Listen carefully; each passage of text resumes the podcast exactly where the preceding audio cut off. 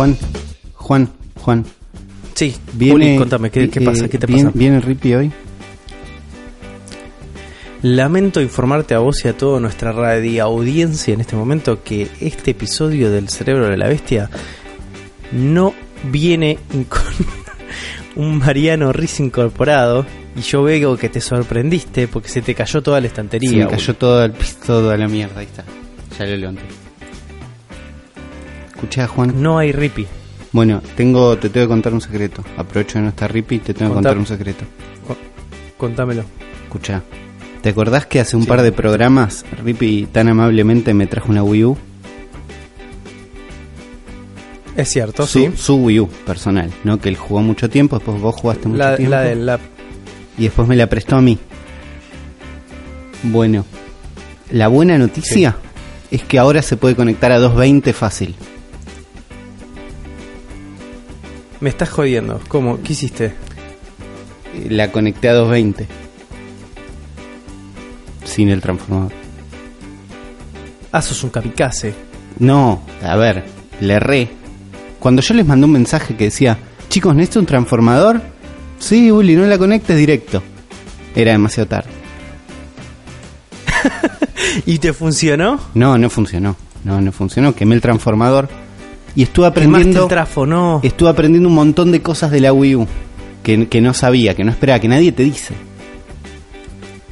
Como que trae dos transformadores la fucking consola esta. ¿Cómo que trato? Yo- Mira, yo, como hiciste vos, así me quemaron un transformador de Xbox 360 Sí. y tuve que repararlo inmediatamente para poder jugarlo. De hecho, no llegué nunca a usar la Xbox 360 porque me la quemaron antes de que yo pudiera usarlo. Tristísimo. La dejé en mi casa, me la enchufaron y ahí dije, ¡No! Y volvió a transformar a la mierda. Tuve que esperar una semana y media al que esté reparado ese transformador. ¿Vos qué estás haciendo, Uli? Yo enchufé el transformador a 220 y el transformador después leí, el transformador abajo dice 110. Tarde, ¿no? Tarde, lo leí, tarde, lo probé, no anda, ya está, lo quemé. Conseguí uno a 220, me compré uno que se conecta a la pared directamente Ok. a 220, hermoso, ¿no? A Rippy le va a encantar. El tema de esta consola es que trae dos transformadores. ¿Por qué trae dos transformadores? Porque el, gamepad ese gigante también Sí, usa un transformador, que es distinto al otro. así es. Bueno, quemé los dos, Juan. No, Uli, quemaste los dos. Pero pará, pero tengo, tengo buenas noticias, yo traigo buenas noticias. Uno de los problemas para mí de la Wii U es que usa un transformador y el joystick necesita otro transformador, eso ya es estúpido, son dos enchufes en mi pared. Bueno, ahora el gamepad se carga por USB. ¿Qué hiciste? El padre de mi novia es hacker y por eso no puedo revelar su identidad. Y No, no, no lo reveles, no lo reveles. estuvo investigando y leyendo los atributos físicos y eléctricos de la Wii U y me dice, esto con un cargador de celular y dos diodos Schottky que tienen un ca- una caída de ¿Dos tensión diodos? especial, diodos Schottky, que no son tan comunes como los diodos comunes, o por ahí sí, un experto en diodos diría, ajaja, pero no. Y nada, hizo una hackeada loca y ahora el gamepad se carga por USB. Espectacular. Es bastante espectacular. Pero ¿cómo lo cargas? O sea, ¿lo mandás a cualquier computadora y se carga? ¿O Necesi- lo puedes directamente meter? un lo ideal es un cargadorcito USB no Que de, puede ir a la pared, a de- 220. de los buenos sí.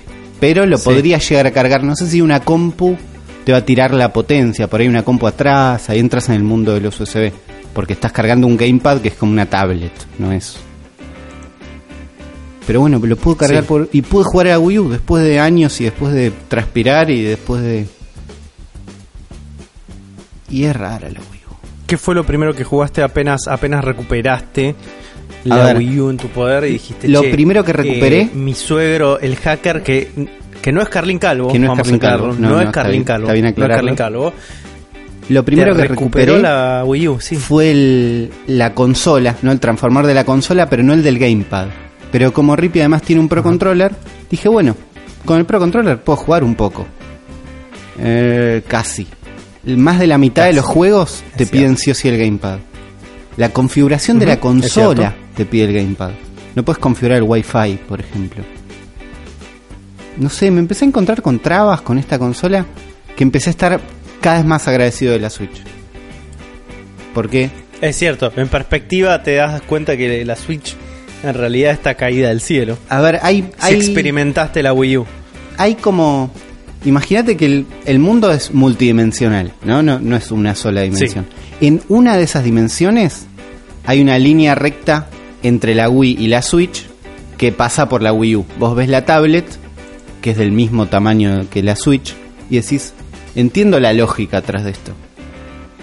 Eso es solo una dimensión. Hay otras dimensiones donde no hay ninguna línea que las conecte, es algo totalmente opuesto. Como las conexiones. La, la- la Wii U tiene todas conexiones propietarias y todas distintas. Nada comparte conexión con nada. El Gamepad No. se carga rarísimo, pero el Pro Controller se carga por micro USB. El, ¿Es cierto? el transformador es casi igual al de la Wii, pero tiene una patita al revés para que no te sirva. El cargador del Gamepad es casi igual al de la DS, creo. Pero no es exactamente igual, entonces tampoco funciona. Y el Pro y el Pro Control es muy parecido al Pro Control de la Switch, pero no sirve tampoco para la Switch.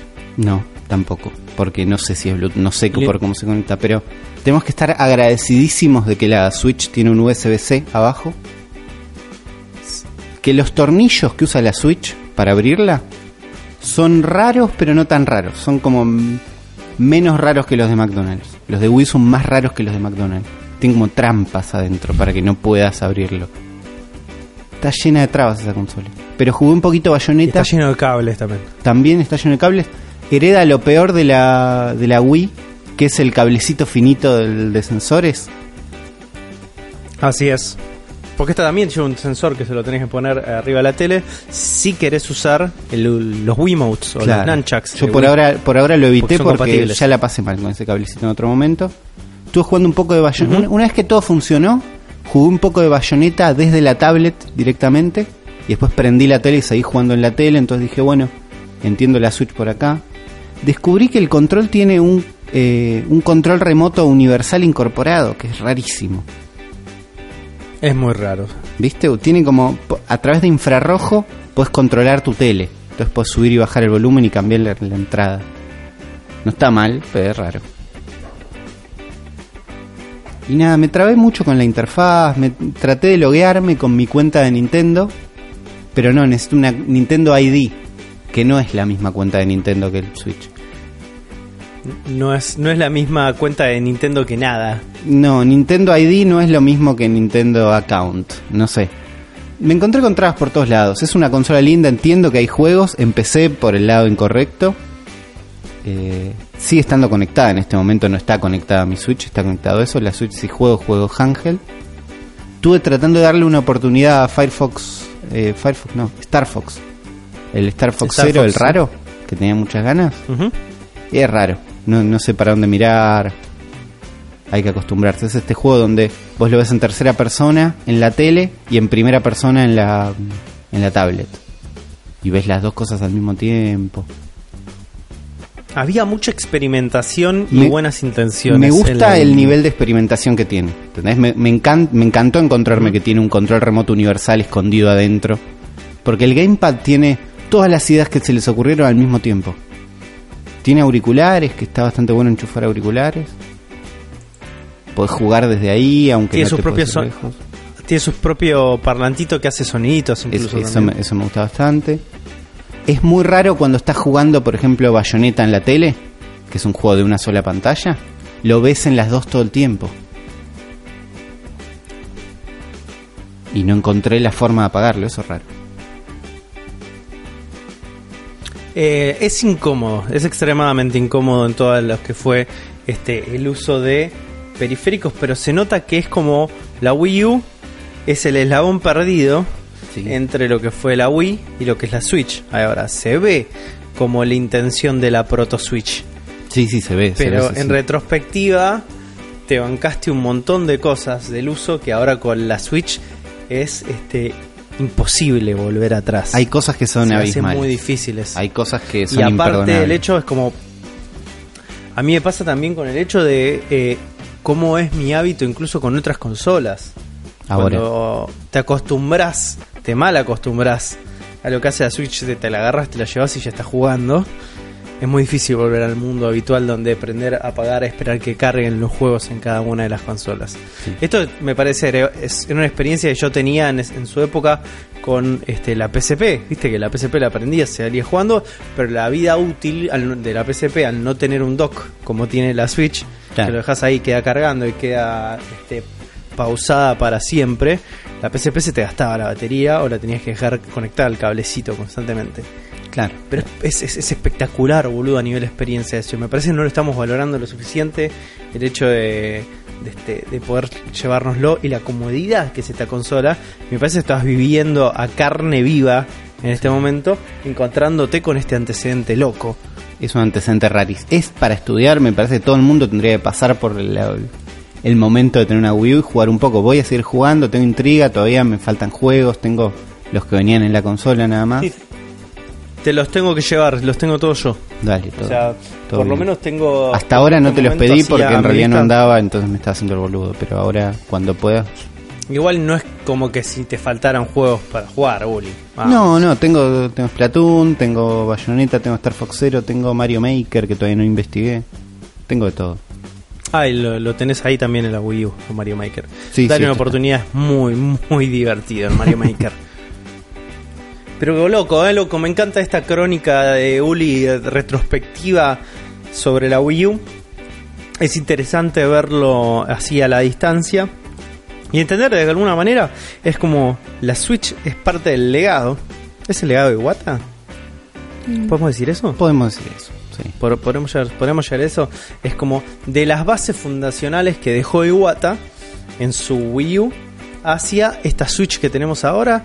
Que tenemos un montón para hablar en Hay el programa de hoy porque Sí, sí, sí. hay muchísimas cosas que vamos a estar hablando hoy. También va a haber una, una cartuchera bastante extensa. La segunda parte de esta saga de Kunio Kun que va a estar. Y no lo tenemos a Rippy. Yo sé que la gente este, lo desea con ansias a Rippy escuchar su voz cada comienzo de este podcast. Pero bueno, se van a tener que contactar con vos, Uli, y conmigo. Porque acaba de arrancar, jóvenes, nuestra audiencia, un nuevo episodio de. El cerebro de la bestia.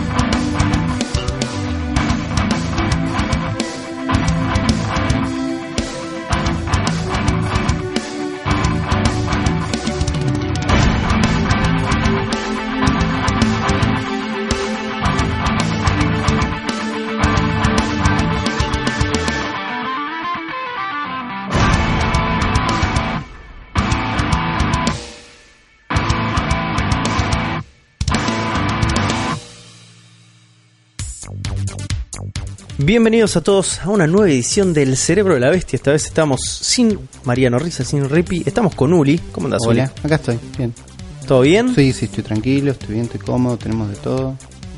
Tenemos un montón de cosas que vamos a estar hablando. Y hoy me toca conducir un poco a mí. Yo soy Juan, eh, arroba Voltronboy. Uli es arroba Ulises FTW, Así es. que es de For, For the Win, For the win. claramente. Exactamente. Y vamos a estar hablando de todas cosas nintenderas relacionadas al mundo nintendero y más que nada de la Switch y de ciertas compañías, Uli, que parece que también quieren un pedazo de la torta. Clásico. Clásico, ¿no? Porque con el revuelo de este último año, el 2017, muy fructífero para Nintendo, con el lanzamiento de la Switch y un montón de titulazos que salieron, parece que Blizzard también se quiere llevar una porción y viene ticiando desde la semana pasada que se viene un Diablo y el Diablo 3, más que nada.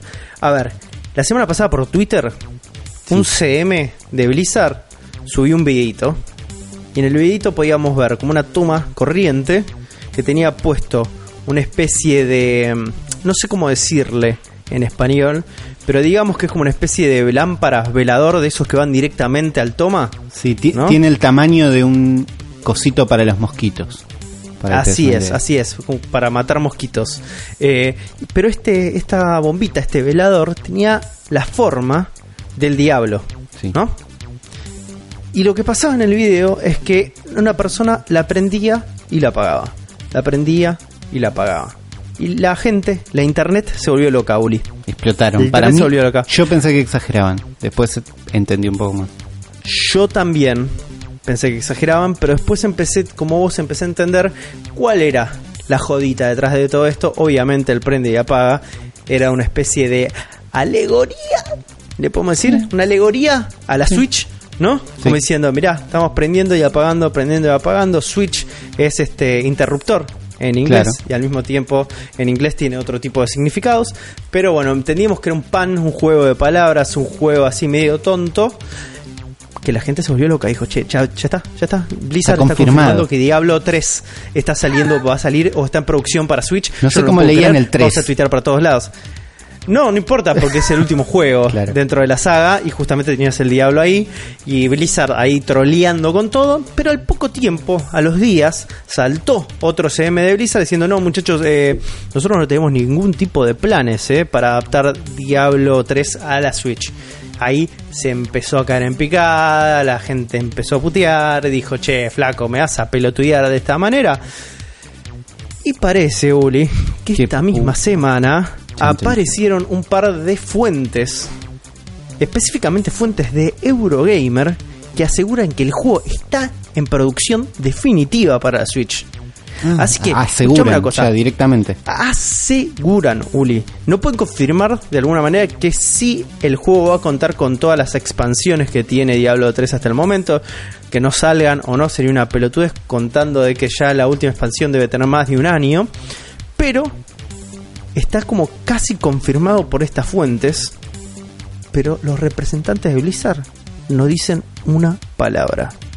Y ahora No dicen absolutamente nada.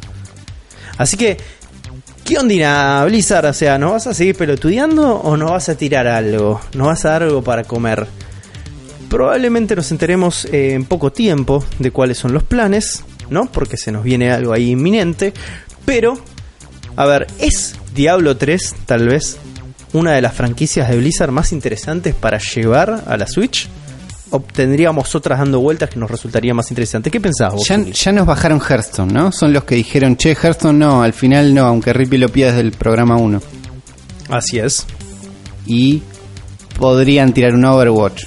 No, lo, no, lo- no hablamos del tema, pero podría parecer. ¿Se la bancará la Switch?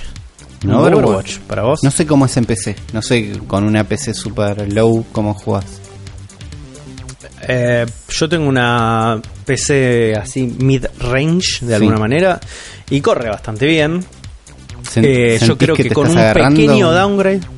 No, no te creas. Yo creo que un pequeño downgrade podría llegar a funcionar en Switch.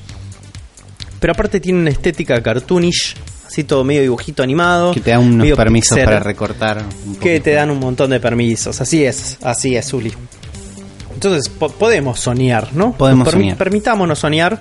Pero Eh, bueno, por ahora estamos con todas- Diablo 3. Diablo 3 es un juego que estaba viendo, salió en Play 3 y Play 4. Ujú, así es. Con lo cual, eh, nada, anda seguro, es ideal co-op, me parece. No sé cómo será jugarlo en handheld, en una pantallita chiquitísima. Pero... Pero viste que tiene una vista así medio, este, como se llama, Eh, cenital el juego, Claro. de alguna manera, lo cual hace que todo sea mucho más chico. Por eso. Y Pero- es un juego que para jugar para PC o jugar una pantalla grande, se, viste cómo se destaca muchísimo más. Una pantallita chiquita como una tablet, no sé si es el lugar ideal. Y yo te digo, yo preferiría siempre que esté el Hearthstone antes que este, porque el Hearthstone sí es el juego ideal para tener portables. Ya sabemos que el Hearthstone está en celulares. En algún momento tablets. se van a dar cuenta de lo que hicieron para mí. Se van a Yo acordar sí. y van a decir, no, ¿te acordás cuando fuimos tan giles que dijimos que no es Rippy? Pero bueno, Es verdad, es verdad. Pero bueno, viste cómo es la gente, que, que le gusta decirle a Rippy que es un gil cuando nosotros sabemos en realidad que Rippy es un genio. Y entre tantas de las, de las predicciones ¿no? que hace Rippy, como haces vos también, Uli, Sí. hay algo dando vueltas, ¿no?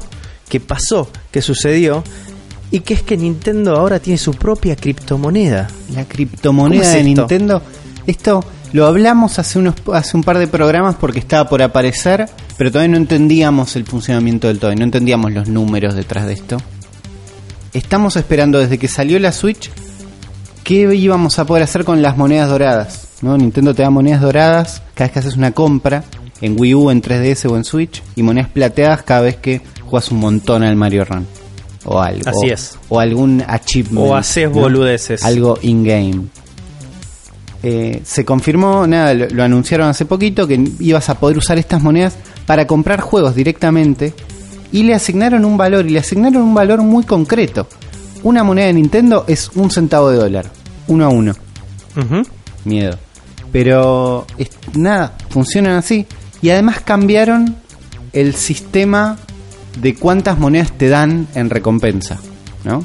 La idea de Nintendo a partir de ahora es que vos res- eh, de- te devuelvan el 5% de lo que vos gastaste en un juego en monedas, en criptomonedas de Nintendo Gold.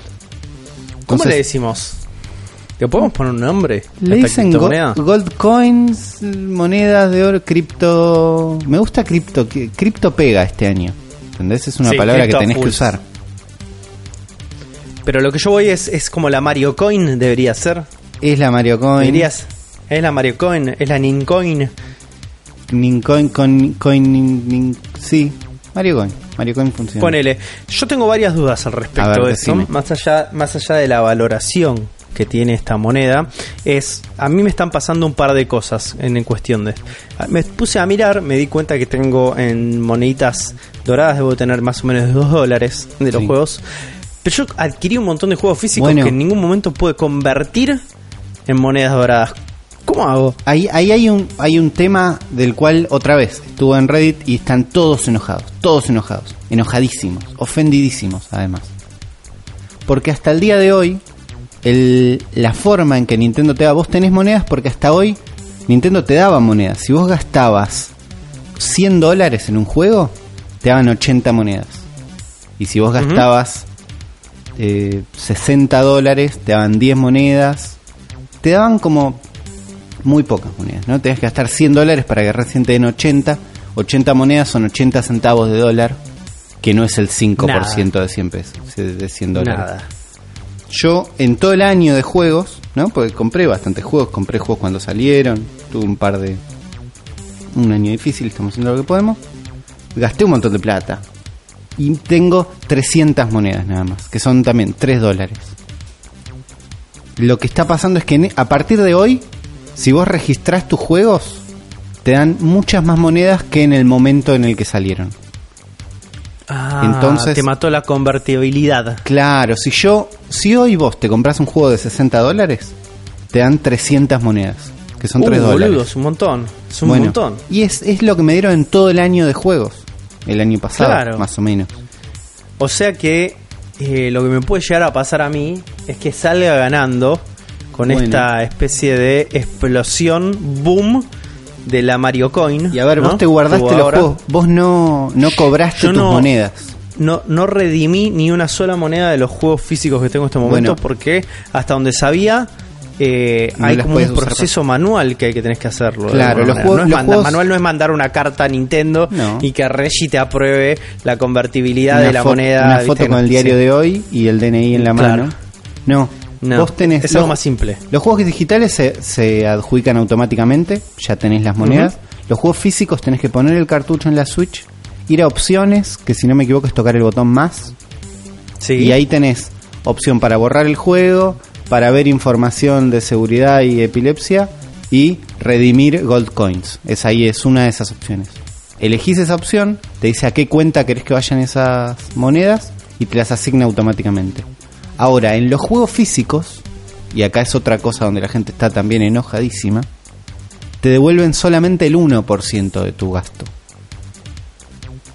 Entonces con un o sea, juego voy a salir perdiendo. vas a tener más monedas que antes. Antes te iban a dar 10 monedas por un juego de 60 dólares. Ahora por un juego de 60 dólares el 10% son 60 monedas.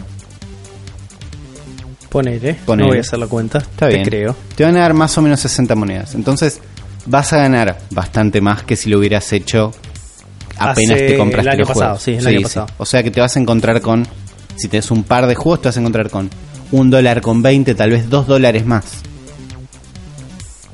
Y Es algo. Tengo varias, tengo varias dudas también al respecto, porque más allá de que está esta Gold Coin o la Mario Coin, que en teoría se puede cambiar por bienes y servicios, a mí me está pasando algo. Inicialmente solamente la podía cambiar por tres páginas de una guía eh, de cómo ganarle al Breath of the Wild.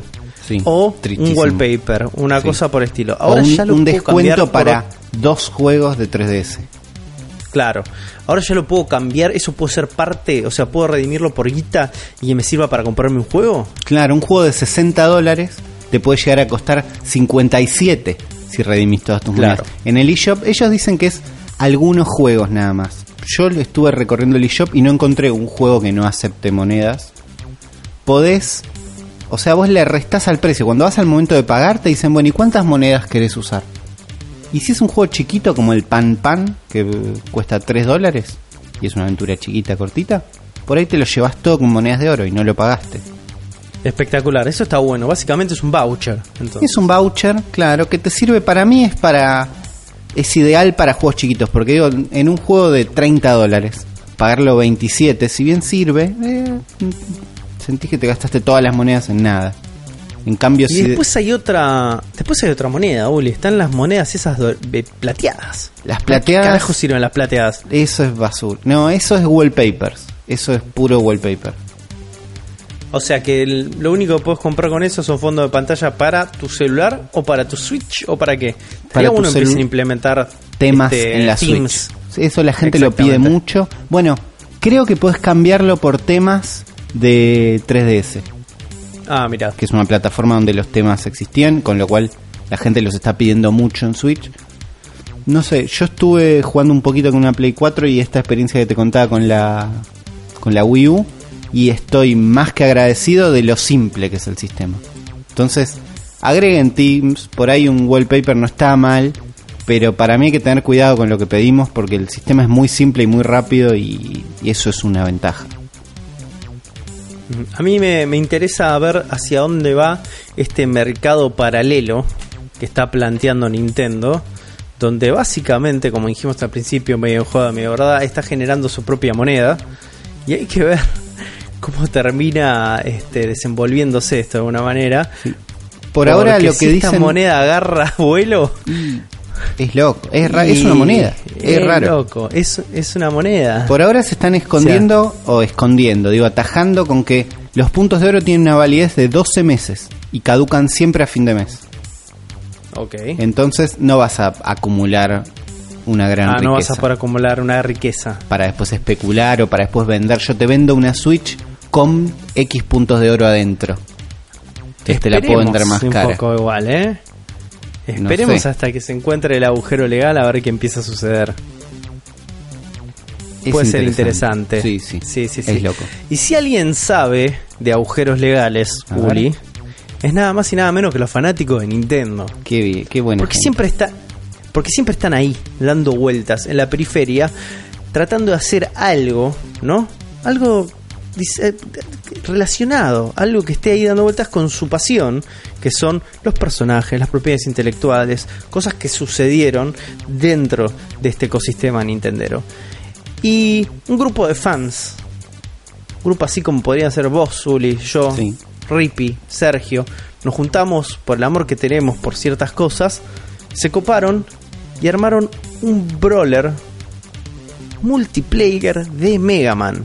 Un brawler. ¿Qué, es, qué es un brawler? A ver, para, el, para Es alguien que está es- es- escuchando, perdido. A ver, un brawler en su máxima definición podría ser un Smash Bros. De Claro. alguna manera. Un fighting game donde te puedes estar peleando, puedes pelear de a muchos, tenés hasta cuatro jugadores. Básicamente lo que hicieron estos pibes es un Mega Man, pero el Mega Man de los viejos, ¿viste? De los de NES, Sí. con esos gráficos, pero es un cuatro jugadores en una misma pantalla, todos contra todos. A ver, hay un gran, gran, espectacular antecedente a este juego, que también es un juego hecho por fans, especialmente por un solo fans, que en paz descanse, que es un muchacho que falleció hace un par de años y nos dejó su legado, que para mí son los juegos más copados, con más onda del mundo, y que se puede jugar solamente en PC, y se llama Mario War, Uli. Mario War. A ver, ¿jugué Mario esto? War, No, eh, no, no, jugaste no. nunca al Mario War, Uli. Mario War es una cosa espectacular y es un brawler donde vos te pones con cuatro amigos y se cagan a palos adentro de un escenario basado en todo el mundo, todo el imaginario y todas las herramientas de Super Mario. Y tenés un montón de boludeces, tenés como desde personajes, lo puedes tener a Sonic, a Knuckles, al de Excite Bike, puedes tener a un puzzle estos de Bubble Bubble, puedes tener un montón de personajes, pero con mecánicas de Mario. Y básicamente es un brawler con, con, con, la mecánica de Mario que es saltarle encima a la otra persona o agarrar algún power up que te permite cambiar algo al respecto. Y ahí estoy viendo imágenes, este? es un delirio hermoso. Es hermoso, Uli, es hermoso. Nosotros eh, religiosamente lo jugamos una vez por año. ¿Qué pasa con este juego hecho por fans de Mega Man? Tiene mucho este Mario War, pero con el imaginario y con el mundo de Mega Man. El juego se llama Mega Man este, ¿cómo se llamaba? Perdón, ¿eh? Perdí el nombre. Mega Man Arena, ahí está. Mega Man Arena se llama. Y justamente te pone en un mismo escenario como este. Es un juego donde puedes llegar a tener hasta cuatro jugadores en un escenario, todos escenarios basados en escenarios reales del Mega Man. Y puedes usar hasta nueve jugadores, cada uno con sus poderes este, específicos, son personajes recontra reconocibles. Lo tenés a Catman y a Fireman y a Mega Man y a Base y a este y al otro y a Zero y a todos esos mundos loco Mega Man donde son todos cyborgs y se cagan los poderes entre ellos. Están todos. Tenés 27 niveles, cada uno también con mecánicas propias y modificadores por nivel. Como te decía, todos relacionados a este universo de Mega Man. Vas a tener niveles de Mega Man 2, vas a tener niveles de Mega Man 6 pero no es la primera vez que Capcom intentó hacer esto. Y estos pibes dijeron, che, ¿se acuerdan de que hace un par de años Capcom quiso hacer una cosa así y le salió para el culo? Hace un par de años, en un intento de llevar a la franquicia de Mega Man a los arcades, Capcom sacó un juego que se llama Mega Man The Power Battles. Y también es un juego tipo fighter, brawler, con los personajes de Mega Man que corría el mismo sistema que corre Marvel vs. Capcom o Marvel vs. Street Fighter o Cadillacs y Dinosaurios, que es el eh, CPS-1 creo que era, o CPS-2, alguno de esos dos, que es el chipset loco que ponía Capcom adentro de todos los gabinetes de arcades. El juego nunca funcionó, fue totalmente irrelevante, pero estos pibes dijeron, che, tratemos de hacer algo nosotros hagamos un brawler nosotros, hagámoslo con estética 8 bits. ¿Y sabes lo mejor de todo? ¿Qué pasó? Es gratis, Uli. Ahí va. Ahí ya me lo... Es gratis. Y sí, bueno. Y te lo puedes bajar ahora mismo para jugar con tus amigos en una PC.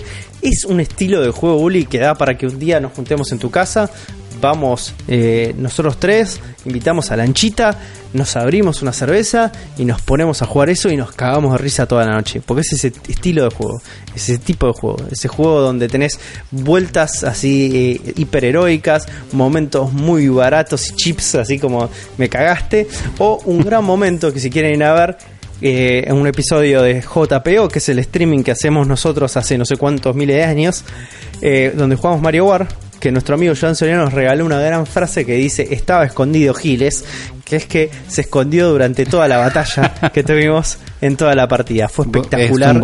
y, y, es un tipo de juegos que te regala esos momentos. Así que se los recomendamos a todos. La verdad que no lo jugué, pero sabiendo, sabiendo por dónde viene la mano, va a ser espectacular. Es interesante, sí, me gusta.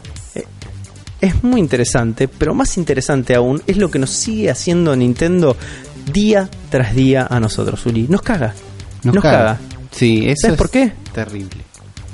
Porque anunciaron una direct que para ustedes, que estimados eh, escuchas, fue ayer. Pero para nosotros es mañana. Este, ¿Qué este pasa? nosotros estamos grabando. Nosotros estamos eh, grabando un miércoles a la noche. Este, y Nintendo anunció hoy mismo que la direct es el jueves. No pasa todo el tiempo esto. A ver, Siempre nosotros terminamos cambiamos, cambiamos el, día que grabamos esta temporada para estar un poco más cerca de las noticias y para que Nintendo no nos cague. Pero Nintendo es hábil y sabe. Porque Nintendo escucha el podcast. Eso creo que esta temporada ya está definido. Sí, definitivamente. Ya lo sabemos. Nintendo escucha el podcast, eso es obvio. Y lo hicieron a propósito. No solo escuchan, sino que hicieron la inteligencia suficiente como para saber que grabamos los miércoles. Y lo cambiaron los jueves. Dijeron, así ah, que van a grabar los miércoles. Tum, se las clavamos los jueves, las directs ahora. A ver, Vamos a hacer un par de, de predicciones, vamos a hacer futurología, porque en este momento ya en el sitio de Nintendo está el evento agendado, Sí. que actualmente en 19 horas, o sea, mañana, eh, va a estar transmitiéndose la Direct. Las Direct, como sabemos, son en realidad videos gra- eh, grabados, producidos, que se transmiten en vivo dentro de YouTube. Ya nos adelantaron un par de cosas para este Direct. Sí. Que van a estar hablando de nuevos títulos para Switch, van a estar hablando de nuevos juegos para la 3DS, o sea, la 3DS sigue ahí firme dando batalla, y más detalles de un título en particular que es el Mario Tennis. Un título que yo me había olvidado que salía, pero que estoy recontra anotado. Recontra manija. Sí. Sí, yo los Mario Tennis es como so- soy soy fan pero cabeza de los Mario Tennis. Eh, pero vamos a hacer lo siguiente, Uri, vamos a jugar un pequeño juego para esto, porque la idea es ver cuánto nos vamos a equivocar en nuestras predicciones. Entonces voy a hacer como una especie de llamado, no solo a nuestra audiencia, sino a la mística del señor Lachita González para que nosotros vamos a ir tirando estas predicciones y el señor Lanchita nos va a corregir con lo que sucedió. Y la, quiero que la gente se divida ahí también en aguas Sí. y diga, che, voy por las predicciones de Uli o voy por las predicciones de Lanchita, pero la realidad es que ya lo van a saber el resultado para cuando escuchen esto. Así que ahí es donde va a intervenir el señor Lanchita González y va a decir, bueno, la verdad que Juan tiró cualquiera, no se habló nada del Mario Strikers, sino que se habló un montón del nuevo este patapón que sale para Switch, viste como locura, se vuelve Sí. explota el mundo. Explota el mundo. Pero, a ver, Uli, ¿qué, qué te parece para vos va este, ser como el foco de atención de esta direct? A ver. Para mí tenemos como mu- muchas cosas en el aire volando que hay- y hay que bajar un par a tierra para después revolear otras nuevas. Y una de esas es el Wolfenstein 2. Wolfenstein Ok, 2, está que, bien. que nos enteramos en una direct que salía, nos enteramos junto con el Doom que salía, el Doom salió, le fue muy bien, fue un juego hermoso, y yo el Wolfenstein lo estoy reesperando porque la gente habló bien, pero para Switch no sabemos nada. Para mí tenemos release date en esta direct y es pronto.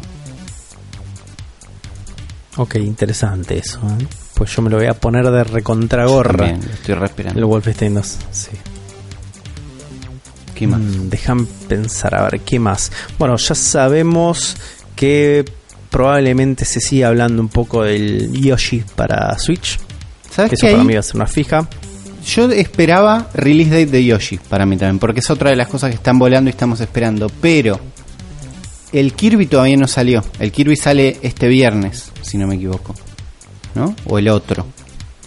Sí. Y son dos plataformeros amigos, similares. Sí.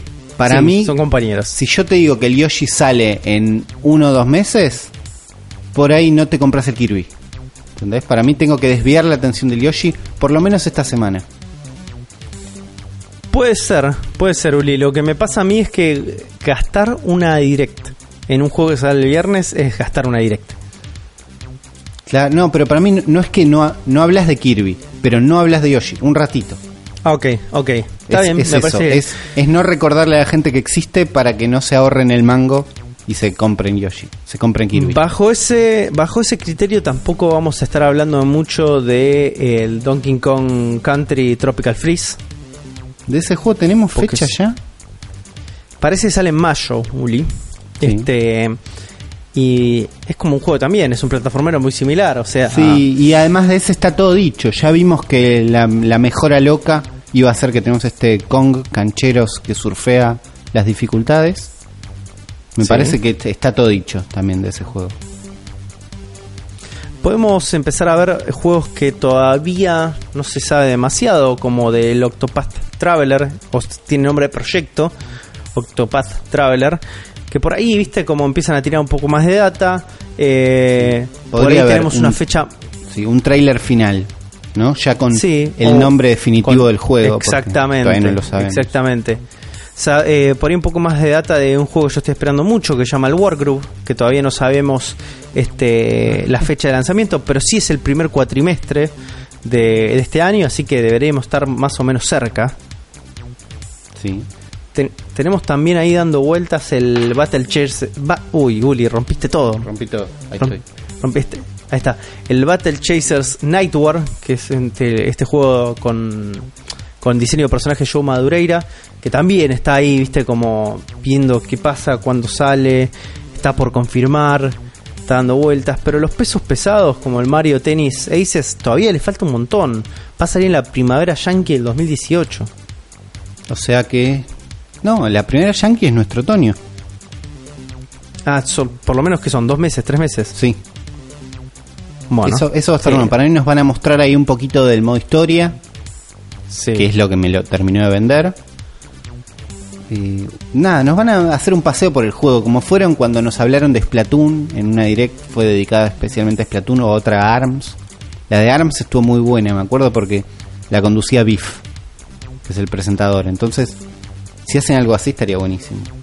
Para mí lo que puede pasar, nosotros en el programa pasado nos volvimos locos y durante toda la semana creo que también con que PUBG corre en celulares y si corre en celulares corre en Switch.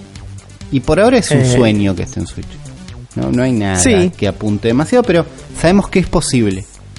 Para mí, en esa que es posible, la gente de Fortnite se va a cagar y nos va a mostrar un trailer. Con nada, ¿eh? El- la promesa más vacía del mundo, pero nos van a mostrar un trailer sin fecha, sin gameplay, sin nada, pero de va a salir para a- anotarse ahí, avisar que ellos están desde antes.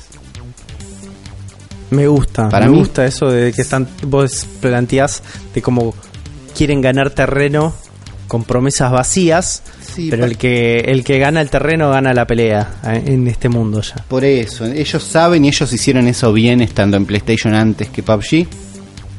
Eh, para mí es eso, es, uy no, pero nosotros lo, lo estamos laburando. Sí, sí, dijeron dos que estaban empezando a acomodarse para empezar a laburar. Bueno, sacamos un trailer ya, un trailer que ya vimos por ahí, pero dicen "The, eh, next year on Nintendo Switch y listo, y cambian de tema y ya aparecieron, ya pusieron el pie. Para mí eso puede pasar. Y va a ganar este la batalla de los Battle Royales en la Switch, definitivamente. Y sí, el que aparezca primero gana, eso es así. Gana, exactamente. También vamos, para mí vamos a estar viendo más cosas de del Dark Souls, la versión Ah. remasterizada que va a caer para Switch, que tiene fecha de lanzamiento el 25 de mayo, así que no estábamos tan lejos tampoco. No, es verdad. Es un buen momento para ver un poco más de cosas. Y algún RPG loco tiene que haber. Que no sabemos el Creo nombre. que, no, creo que no tenemos nada demasiado agendado más que ese tráiler olvidado del Shin Megami Tensei que iba a caer para Switch también. Bueno, estaría buenísimo ver. O un poquito más de ese. O un poquito más de No More Heroes. Ah, también es verdad. ¿No? La Es de la venganza de Travis. sí. Claro, que es otro que vimos de un, un nada. No estaría mal un poco más de data de eso. Pero me parece que la van a terminar coronando, Uli, con este un poco más de labo, ¿eh? Un poquito más de la. ¿Un kit nuevo? No, Nos van a dar un poco más de labo para mí. puede ser. Algo más nos van a dar. El cartón está en alza. Sí. Este es un gran momento para dejar de comprar bitcoins y empezar a comprar cartón. Y me parece que no van a dejar que esta ola loca se detenga. Y algo más de labo nos van a tirar. Bueno, al- algo ¿Qué que puede que pasar y que me, me haría el que es una idea mía, pero lo leí como rumor y no, no les voy a mentir, es DLC de Mario. El programa pasado hablamos de DLCs de ¿Del Mario Odyssey? DLC de Mario Odyssey. Hay un rumor muy fuerte y bastante copado que dice que un DLC pago de Mario Odyssey sería un mundo estilo Luigi's Mansion. Ok, espectacular. Estaría buenísimo, ¿no? Un mundo de Estaría terror buenísimo. con, con fantasmitas que te, que te persiguen por la espalda y todas las... Y, y no sé si... Interesante, interesante, ¿eh? ese estaría bueno. O, o un Luigi's Mansion para, para un. Luigi. Que eso en realidad sería... Porque el DLC te cierra, te, por ahí te corta la posibilidad de que salga un Luigi's Mansion. ¿O no? ¿O solo lo tisea? No sé, habría que ver cómo, cómo opera la maquinaria de marketing. Eh, a mí, si me pones un nivel de Luigi's Mansion en el Odyssey y me decís eh, final de 2018, Luigi's Mansion, eh, Dark Side of the Moon, y uh, ya está, voy con todo. Y un Luigi's Mansion estaría muy bueno. Estaría muy bien. Pero dejemos la futurología por un lado. eh, el Chanchita nos dirá si le pegamos a algo o no en esta edición. Bienvenidos queridos amigos a una nueva interrupción. Por fin puedo volver a participar de este programa gracias a que Nintendo volvió a correr las fechas de las Direct para que salgan después de la grabación del programa y así tengo que meterme a actualizar todas las predicciones que hicieron en este caso Juan y Uli, de las cuales creo que pegaron una sola pero yo les voy a contar más o menos en detalle, no tan en detalle porque son 200.000 anuncios, pero más o menos lo que se fue viendo. Nintendo está mostrando que le queda algo de vida a la 3DS y no la quiere correr de golpe, la va corriendo de a poquito, cada vez son menos anuncios en las direct, pero qué pedazos de anuncios se mandó un WarioWare Gold que trae 300 microjuegos, Luigi's Mansion Remake para la 3DS, nadie se esperaba esto y es una locura que el gran Luigi's Mansion, que solamente salió para GameCube, llegue a la consola portátil donde ya tiene Dark of the Moon, y este es el Luigi's Mansion original que trae unas cositas alternativas como el mapa en la pantalla de abajo, el soporte táctil creo también o soporte de movimiento. Para las 3DS también anunciaron Sushi Striker que además va a salir en la Switch, lo cual es genial, me encanta cuando los títulos salen en las dos consolas. Se viene Okami HD a la Switch, el relanzamiento del año pasado que salió para PlayStation 4 creo y para computadora, también se viene a la Switch. La remake del Mario Luigi Bowser Bowser's Inside Story también para la 3DS y luego pasaron derecho a lo que más nos importa, que es la consola vigente de Nintendo, la que se va a quedar durante unos cuantos años, que es la Nintendo Switch. El, el anuncio de la fecha de Octopath Traveler, que va a llegar en julio de este año. El primer video de gameplay del juego de Suda 51 del universo No More Heroes, que es Travis Strikes Again que para mí es un robo total, una cosa horrenda que está haciendo este ladri que es Suda51. Me la banco en los comentarios, hagan lo que quieran conmigo, pero Suda51 es un ladri y está demostrando que se está quedando cada vez con menos idea. Lo que está haciendo con Travis Strike Again es un robo. Deja de robarle a Nintendo Suda, ponete un parripollo mostraron algo que ya estuvieron hablando Juan y Uli, que es un poco más del Dark Souls Remastered, con su correspondiente amigo que va a salir en mayo, en poquitos meses. Después pasaron directamente a detallar lo que va a ser el Mario Tennis Aces, con todas sus variantes de gameplay, todas las modificaciones que hay en la cancha, una punta de lo que va a ser el modo historia, pero además anunciaron la fecha de lanzamiento que será el 22 de junio y un torneo pre-lanzamiento al estilo de lo que hicieron con Splatoon 2 y ARMS que va a permitir a los jugadores probar el juego, más que nada probar la infraestructura técnica de Nintendo y de paso probar el juego de forma gratuita, lo cual viene más que bien y es Nintendo entendiendo cómo funcionan los juegos competitivos y qué va a esperar la gente de los juegos competitivos, así que está buenísimo. Un juego perdido en la isla abandonada de la Wii U va a salir en Switch y en 3DS, que es el excelente Captain Toad, que me parece genial que Nintendo reconozca que la Wii U no tuvo éxito, que eso lo dicen los números, pero que reconozca también que sus juegos, sus obras fueron importantes, fueron interesantes, fueron divertidas y al no tener al alcance con la consola, poder sacarlo de nuevo acá.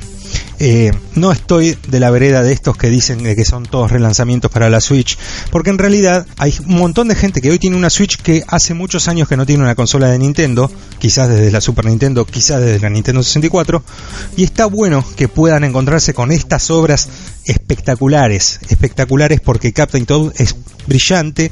A mí me gustaría también que salga el Super Mario 3D World porque es otro hermoso juego, no está a la altura de lo que será Odyssey o Galaxy, pero es un juego brillante que también tiene que estar y ojalá a fin de año o el año que viene aparezca una reversión. Siguieron con otro anuncio de un juego muy, muy aclamado que es el Undertale. A mí realmente no me pasa nada con ese juego porque es un indie que también va a salir en la Switch, va a salir South Park The Fracture Back Hall, que Rippy lo ha dicho alguna vez, finalmente llega, lo confirman para la Switch para el 24 de abril.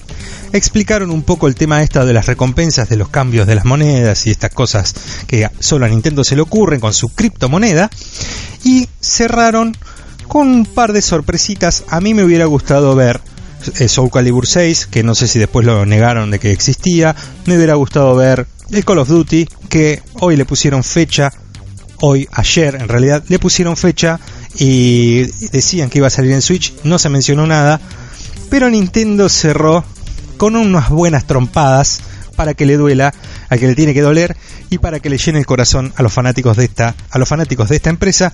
Uno es que ya medio se sabía, ya había rumores, pero la confirmación le va a doler le va a doler en el alma a todos los dueños de una PlayStation, porque se viene Crash Bandicoot Insane Trilogy a la Nintendo Switch con, en todo su esplendor, con los gráficos, los mismos gráficos de la PlayStation 4, el mismo estilo, la misma remake de los tres juegos completa para la Nintendo Switch, también va a salir en PC y se viene en poco tiempo, en junio, así que ya casi lo tenemos a mano y la frutilla del postre que particularmente a mí no me hace demasiado porque no soy fan de la serie. Juan ha confesado en otro episodio que tampoco es fan de la serie, pero sabemos, sabemos todos que es muy importante para los dueños de una consola de Nintendo, para los dueños de un montón de otras consolas también. Se viene finalmente con un teaser todo armado en, CG, con dos squids de Splatoon 2 matándose a tiros y de repente la pantalla se pone negra, se forma un logo en fuego, si mal no recuerdo, y claramente Nintendo anunció que se viene el Super Smash Bros. A secas, no tienen ningún apodo, Super Smash Bros. y el gran cartel de 2018, o sea que este año vuelve la serie que vuelve loco un montón de gente, vuelven los torneos competitivos y volverá Sakurai. Anduvo muy activo últimamente en las redes sociales, quizás también está detrás de todo esto, así que pulgares para arriba para Nintendo, otra direct llena de contenido, media hora palo a palo. Estoy seguro que me estoy olvidando de algún juego porque fue vertiginosa, fue súper impresionante y fueron todos buenos anuncios. Eso es lo importante. Todos juegos que van a llegar a la consola y son todos importantes. El Mario Tennis Aces se ve genial, Dark Souls es importante, un Super Smash Bros. obviamente es importante, el Luigi's Mansion en la 3DS es increíble, es como el momento ideal para tener una 3DS, realmente porque cada vez son más grandes los juegos que aparecen y no me extrañaría que en algún momento el cierre absoluto del catálogo de la 3DS sea Mario Galaxy 1 y 2 para tenerlo ahí, aunque es medio difícil por el tema de los motion controllers, pero Nintendo todo lo puede, así que esto fue genial. Los dejo con el programa que sigue, gigante, pero Juan tiene una cartuchera de aquellas. Obviamente ya lo escuché. Hasta la próxima. Vamos a hablar de cosas que sí sabemos, cosas que sí van a salir. Tenemos una listita de lanzamientos de esta semana bastante interesante dentro de todo. ¿eh? Hay dos títulos que... Eh, es una lista un poco más corta que, los otros días. Estos son todos títulos que no jugamos, que estamos tocando más o menos de oído y que para el día que ustedes estén escuchando esto ya salieron todos. ¿no? Y el primero es Gridmania, que es Paco de Android. Esto es alguien que ya tenía un juego en Android, es como un conectar tres piezas genéricas. Es como un VG barato. Nada, corran. De esto es lo que no quiero en el store. Pero después tenemos claro. Scribblenaut Showdown. ¿Jugaste algún Scribblenaut vos? Jugué un Scribblenaut, el, el primero creo, en PC. Sí. Y es un juego muy loco donde vos puedes escribir lo que querés y pasa, básicamente. Así es. ¿no? Si vos querés, querés un dinosaurio, pones dinosaurio. Si querés un dinosaurio gigante y verde, pones dinosaurio gigante y verde. Creo que puedes poner mecha dinosaurio y pasa. Entonces, es un juego bastante loco. No sé cómo Es un funciona juego bastante este loco. Scribblenauts Showdown. Lo interesante de este es que es un versus, Uli. Ahí va. Es un enfrentamiento donde tenés como la misma mecánica de que lo que escribís sucede en el juego, siempre y cuando tenga algún tipo de relación con la tarea que tenés que resolver. Porque vos podías poner, che, mirá, tengo que regar esta flor, pero decidís hacer un Mecha Godzilla gigante que cague oro, es como no va a resolver Claro, la es tarea. probable tenés que pierdas. En, e- en este caso, eh, es un juego que es como te vas a enfrentar, creo que incluso es multiplayer, así que nos vamos a poder enfrentar vos y yo, en un duelo de palabras donde básicamente somos magos que hacemos crear las cosas con palabras y es bastante interesante. Es interesante. ¿Este Inter- juego existe en otras plataformas? A ver, Existen un montón de plataformas, Ah, sí. ya, ya salió, digamos. Bueno, está bien, es un Scribblenauts interesante. Yo sé que había gente esperando un Scribblenauts para Switch. Me parece que va a estar bueno. Hay que ver cuánto está, hay que ver. El otro juego que tenemos es el Fear Effect Setna. Este Fear Effect sí sale en Switch y sale en PlayStation 4 y sale en PC y creo que Xbox One. Todos al mismo tiempo. Estos son los títulos que me gustan. que no es un título ¿Vos que llegaste a jugar algún Fear Effect en PlayStation 1?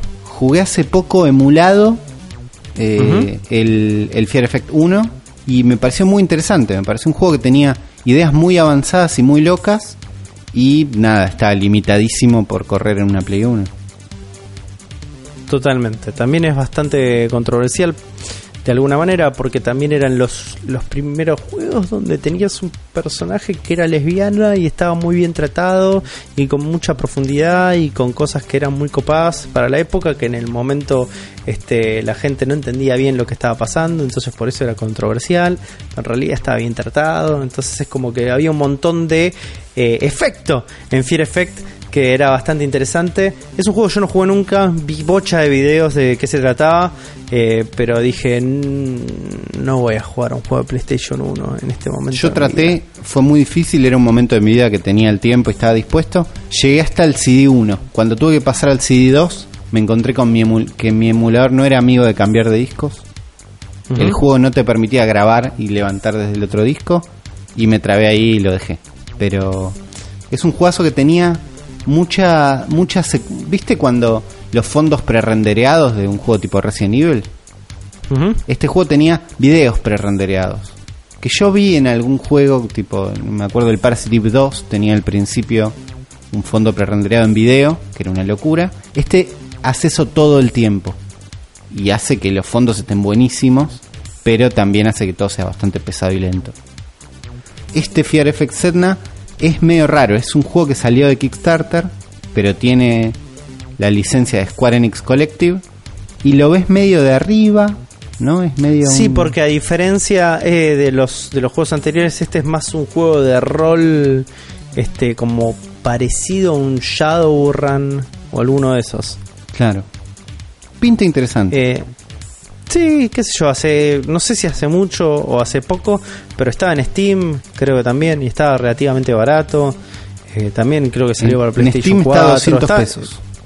Por Está en todos lados, así que como que está bien, qué sé yo. no tiene muy buenas reviews. Tiene mixed reviews, pero me gusta que sale en todas las consolas al mismo tiempo. No estamos recibiendo un juego tarde, digamos. Eso está bueno. No, para nada. Después tenés Para el, nada. el Nort. El Nort es un, un nombre raro. Un juego que no termina de definir qué es nunca. Vos ves screenshots y ves unas ventanas, algo medio cyberpunk. Ves como un desierto con unas tumbas adentro de una casa, como en un interior. Pero parece que trata el tema de los refugiados, de la crisis de los refugiados en un eh, en un mundo cyberpunk medio Blade Runner con un dark synth pop soundtrack. Es como A muy- ver, yo no lo entendí este Yo tampoco juego lo de qué va. Me gusta mucho eh, los escenarios que plantea. no entendí pero cómo lo no ves, si lo ves en nada. primera persona, si corres, si te disparan, si es- haces clic, no entendí nada. En las reviews dicen que es un juego cortito, es un juego que dura de 20 a 40 minutos. Entonces no sé si es muy loco, pero es un juego que cuesta 3 dólares. Entonces Sí. es un juego que te podrías gastar las moneditas de, de Nintendo después de verte una review, después de investigar un poquito, pero es esos juegos que si los sacás con monedas y te viene arriba, por ahí la pasas bien. Por ahí la pasa bien. A mí no sé, hay algo en imaginario que me atrae mucho, Y a mí también. pero me estoy totalmente perdido. Como no entiendo los trailers, no entiendo las imágenes, no entiendo nada. Eh, pasa que obviamente me decís cy- Cyberpunk y Dark Synth Pop y yo entro con todo como Por si eso. fuera una tostada con manteca y qué sé yo. Pero bueno, no sé, no sé, vamos a ver. Voy a investigar un poco más, Zuli. es para Me pongo investigarlo, de Lazari. pero es un juego barato. Es un juego cortito también. Si lo com- Sí, eh, barato, compré el barato. juego que dijeron y me duró 20 minutos. Sepan que dura poquito, pero hay que ver. Después tenés el iZombie, que es un juego que es medio unos zombies, medio dibujados. Parece como un bomb. No lo entiendo, pero ya de lejos te digo que no me gusta. Pero hay zombie, no es como una serie. Es una serie iZombie y tiene un también. Y jueguito. bueno, Es eso. pero es, sobre lo mismo. Es sobre lo Supongo mismo. que no. Sí, hay zombies, son unos son unos zombies. Sí, creo que es lo mismo. No sé, Hay es- una serie de una chica que se llama iZombie o no me acuerdo. entonces no sé No si hay una chica. Acá hay un No zombie dibujado. Es como, ves imágenes y parece un plantas versus zombies sin plantas y ni presupuesto. Mira vos. Sí, hay una serie de tele que se llama iZombie y este juego no tiene nada que ver con eso. Está bien.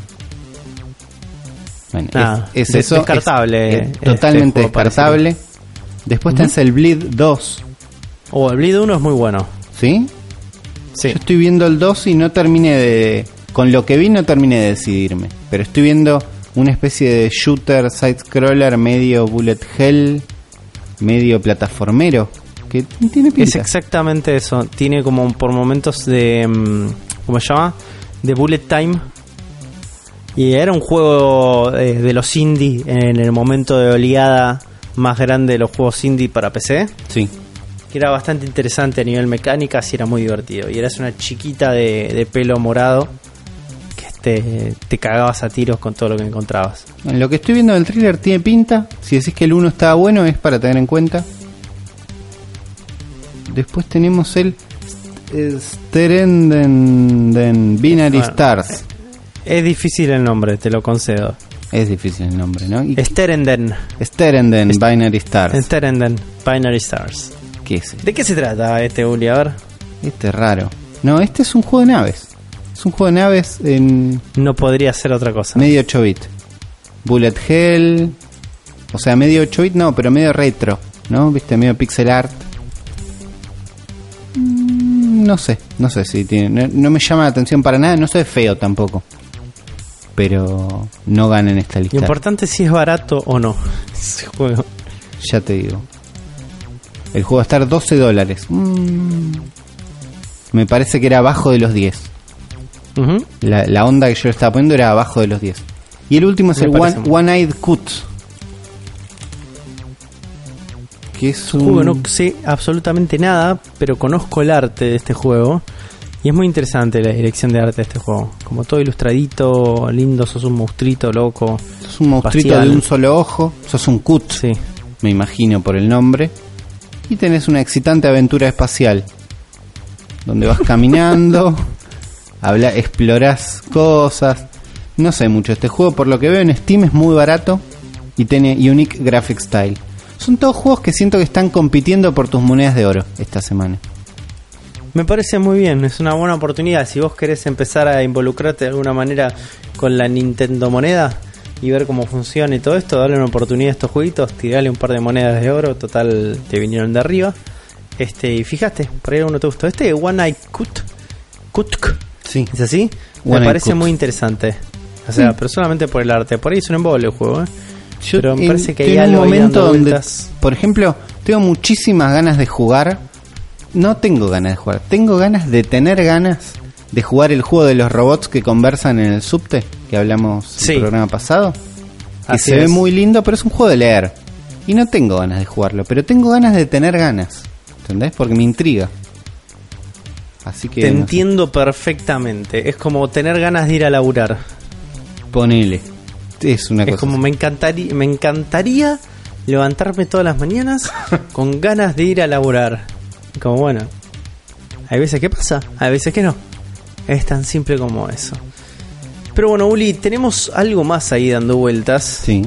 Porque mm, creo que hoy mismo salió un artículo en Polygon bastante interesante y que habla un poco de cosas que por momentos nosotros ya, ya sabemos, que por momentos cosas que ya hemos dicho, pero no lo hemos dicho ni de, la manera tan elegante o por ahí este más incisiva que tiene este pibe Ben Cuchera, que por lo general no es un pibe con el que yo esté muy de acuerdo eh, que es este editor, redactor, lo que sea de Polygon, pero habla principalmente de cómo eh, Nintendo con la Switch fue por un camino distinto y en ese camino distinto tuvo un montón de problemas porque está frente a una generación donde de alguna manera se eleva la idea de poderío a nivel gráfico, a nivel hardware, a nivel de un montón de cosas y donde la Switch ahí está haciendo un poquito de agua,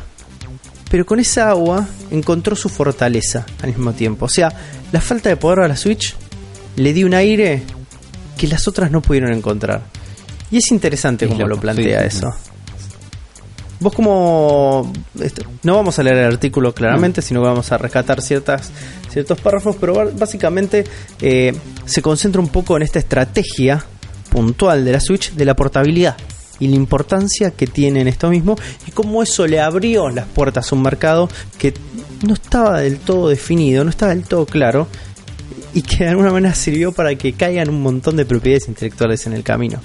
Claro, a mí me parece muy interesante la parte donde dice que con esto Nintendo como que forzó, primero creó un ecosistema bastante feliz, ¿no? Donde vos querés estar. Así es. Prim- primero es eso, porque lo mismo, si hacían exactamente lo mismo, pero nadie la compraba y nadie quería estar ahí, esto, este efecto secundario que vamos a decir ahora no pasaba. Pero Ubisoft, por ejemplo, no habla del Mario and Rabbids, que es un juego que Así es. no le damos suficiente importancia para mí. Es un juego del cual hablamos bien, es un buen juego que tiene sus problemas, pero que está muy bueno, pero que es un exclusivo third party y es un juego que, según esta nota, no hubiera existido si Ubisoft pudiera haber agarrado y portear el Far Cry 5, por ejemplo. ¿No? Es el ejemplo que hay acá. Ubisoft quería estar en la Switch, pero no podía portear una de sus IPs que tenía. Fácil. Entonces se tuvo que mover y hacer algo nuevo y hacer algo loco. Y en esto hizo un exclusivo que está buenísimo. Es cierto eso, y también me gusta como por momentos rescata que el hecho de que haya juegos como, como sucede con el Doom del 2016, que si bien es directamente algo más parecido a lo que decís vos, que es como un port, como podría haber sido Far Cry, no se sintió como un port, se sintió más como un evento en sí, Sí, sí. mismo. El hecho de llevar un juego de ID Software, un juego legendario, con el pedigree que tiene Doom encima, a una consola de Nintendo que, como hablamos en el episodio eh, anterior, no pasaba hace más de 20 años. Claro. Entonces, es, cada una de estas cosas me parece que ahí es donde eh, funciona muy bien esta maquinaria de marketing de sentir las cosas como especiales, de alguna manera. Sí, sí, Es muy loco eso, Creo que porque en definitiva- festejamos casi todos los lanzamientos, Sí. aún los que no eran para nosotros. ¿No? Que no eran. Así es, o, o nos estamos volviendo locos y rompiendo las vestiduras con la posibilidad de, como hablamos al principio, de Diablo 3 en Switch. ¿Entendés? Que es un juego por el Es cual juego- nunca le hubiera dado un peso yo. Digo, no. No es un juego que me vuelve loco. Pero cuando veo la posibilidad de que esté en Switch, digo, eu, venga, dale, es, es buena oportunidad. Por ahí no es para mí. Pero a alguien la va a pasar muy bien en la cama jugando Diablo 3. Eso estoy seguro. Sí, y más allá de todo esto que decimos constantemente de que la Switch se convirtió en una especie de indie machine, También. ¿no? donde tenés un catálogo bastante, bastante interesante de juegos independientes. Todo esto sirvió como para de alguna manera revitalizar un poco también no solo la imagen de Nintendo, lo dijiste vos al principio, la situación con la Wii U es una situación bastante difícil de Es vivirla ahora. difícil, no es, sol, no es solo no le dimos bola, era difícil. este, sino que aprovechando justamente acá es- todo esto lo que dice Ben Cuchera es como acá hay una estrategia unificada extremadamente inteligente que atacó bastantes puntos y esos puntos son lugares de los cuales todavía no se estaba este, atacando del todo uno es la portabilidad como factor fundamental a ver, lo dijimos desde que arrancamos el primer episodio del Cero de la Bestia, cuando todavía no había salido la Switch, nuestro mayor temor era cómo iba a ser la usabilidad de esta consola. Y nos demostró que la usabilidad que tiene es de alguna manera algo de lo cual veníamos pidiendo, es bastante revolucionario, pero no es nada nuevo en todo caso. No. Ni- ninguna de las partes, si la ves suelta, es novedosa e increíble. ¿no? Pero todas Pero las el ves conjunto juntando, de las mismas, no falla, exactamente. no falla. Cosa que parece muy loco, ¿no? Como no se le haya ocurrido a nadie antes. Pero, ¿por qué no se le ocurrió a nadie antes? Porque en la carrera en la que están el resto de las compañías es otra. Y es esto que a mí me pone un poco nervioso, que es, venimos diciendo esto desde siempre. Lo dije 15 veces ya en que arrancamos a hablar de este artículo. Es, Nintendo juega otra liga. Claro. Entonces, que Nintendo juega otra liga mientras todos van buscando gráficos en HDR, ¿entendés? Gigantes en tus pantallas de 4K. Nintendo se preocupa en que vos tengas experiencias en todo momento. Es como. como no lo vieron antes. O sea, en definitiva, te pones a pensar de que, claro, estamos yendo a buscar eh, la piel más realista para el Android el Detroit. Cuando en realidad lo que estábamos buscando era como impactos emocionales en los momentos que nosotros elegimos de manera más fácil y accesible. Claro, y la posibilidad de que puedas jugar más, porque el- a la larga juegas más. Es eso, También. ¿no? También. A números, es- yo jugué muchas más horas de las que hubiera jugado. Si tenía tiempos Sí. de carga, si tenía cosas, si tenía la consola en todo el tiempo.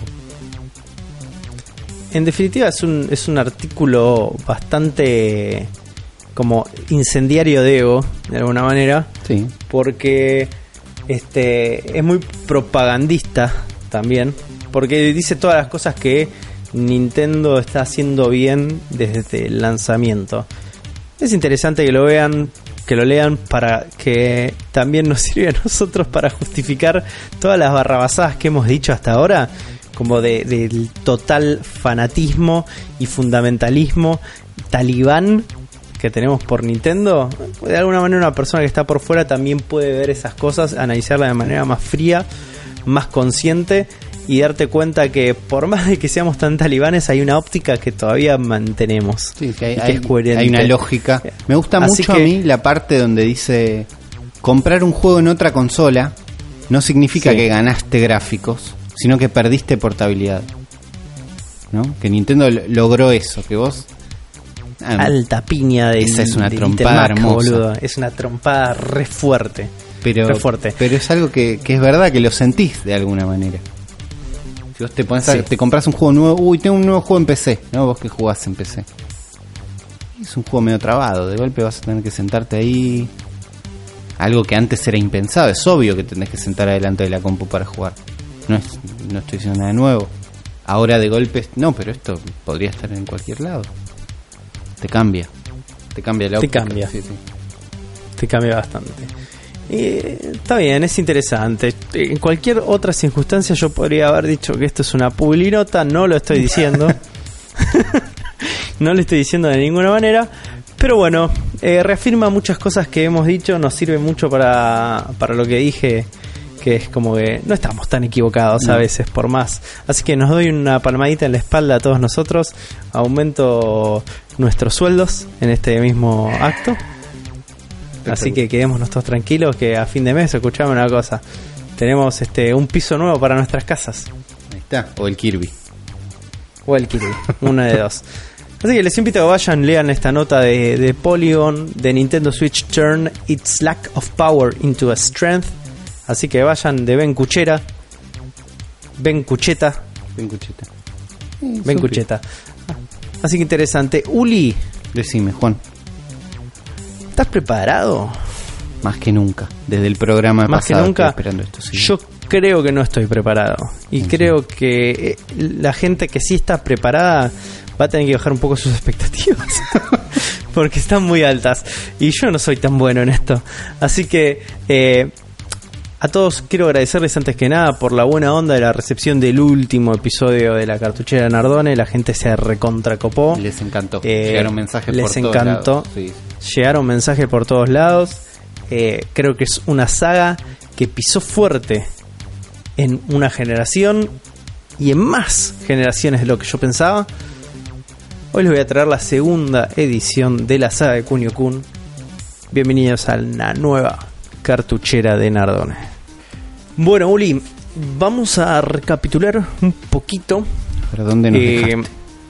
Donde lo dejé, la historia de Kunio Kun arranca en el episodio número 56 del Cerebro de la Bestia, así que si no escucharon ese episodio y están escuchando esto, no van a entender nada, así que les recomiendo que vayan a, escuchar ese, paren esta, este video, esta transmisión, este podcast de iTunes, de donde mierda lo estén escuchando, porque en el episodio anterior hablamos de Renegade, el juego que inició todo y cuáles fueron sus implicancias. ¿Listo? ¿Lo pararon? ¿Ya está? Listo. ¿Volvieron? Ya, ya somos expertos en Renegade. ¿Listo? ¿Ya Sí. saben todo sobre Renegade? Todo. Ok. Háganse la idea que para esta altura ya Renegade está cosechando de lo lindo. Y los flaquitos de Tecnos dijeron, no muchachos, esto no nos vamos a dormir. Vamos a sacarle todo el jugo que podamos. Porque obviamente se dieron cuenta que tenían entre manos algo muy pero muy grosso. Venían de romperla con Double Dragon y se encontraron que esto, Kunio Kun, le iba a romper toda. Entonces, en vez de dormirse ahí en los laureles, trataron de que, bueno, che, la inspiración, ¿cuándo va a llegar? Una buena idea. Dijeron, no, no, no, laburemos, laburemos, loco. Laburemos, vemos que sale. Así que fueron de lleno. Y, porque claro, boludo, son japoneses y el camino lo hacen laburando estos Claro. pibes.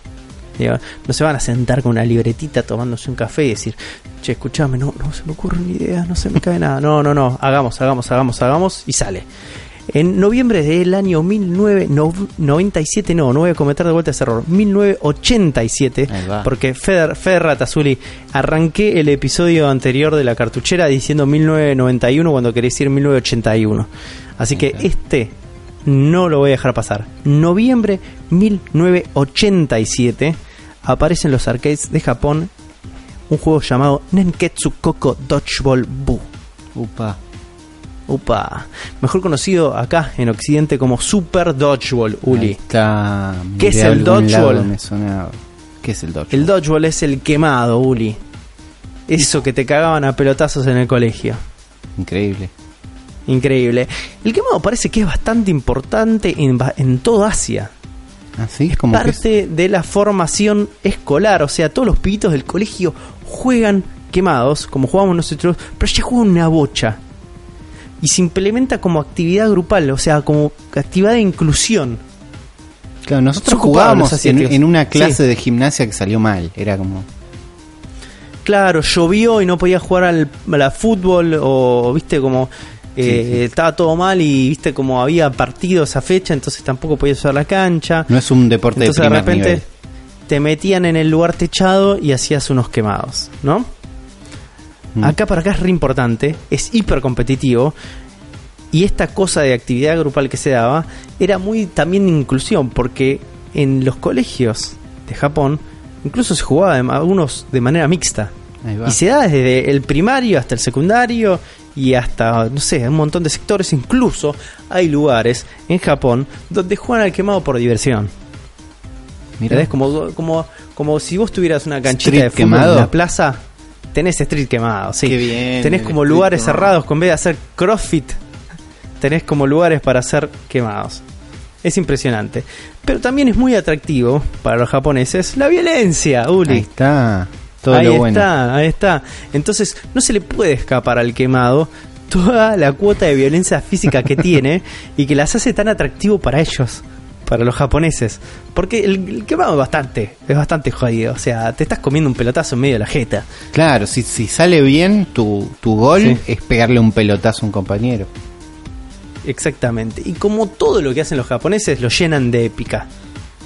Entonces, vamos a empezar a ver por todos lados, dentro de la cultura japonesa, que cuando se representa algo de un quemado, es como, es glorioso. Es realmente glorioso. Curiosamente, Uli, las reglas del quemado en Japón son muy parecidas a las nuestras. ¿Sí? ¿Viste cómo jugamos al quemado nosotros, no? ¿Cómo es? Un. Los argentinos. Sí. Es un equipo a un lado, un equipo del otro. A veces los números de, de- de- de gente es variable que tenés en cada equipo. Viste como siempre es 5-5, 6-6, 25-25. Sí, Viste, todo, todo depende del tamaño de la comisión que tengas en el colegio. Pero lo importante es que en Japón juegan con los líberos como jugamos nosotros. Con la gente que juega fuera de la cancha. Ah, ahí está. Entonces, cuando te queman, te vas afuera. te vas afuera Y o jugando. siempre hay uno que arranca desde la punta siendo ese líbero que está por fuera de la cancha. Claro. En Japón se juega de la misma manera. En Estados Unidos se juega de manera distinta. No existe la figura de los líderes. Si te pegaron, te fuiste. Estás fuera de la cancha. Fin. Fin. ¿No viste la película Dodgeball? Buena película, sí, sí, muy buena película. Bueno, ahí te aprendes todas las reglas de- del quemado.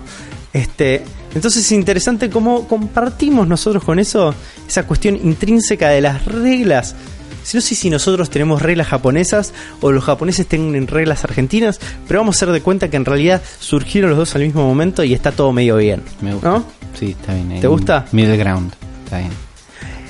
Super Dodgeball fue eh, desarrollado por el equipo de Tecnos, estamos hablando de la versión arcade, eh, bajo la batuta de un tal Hiroshi Sato.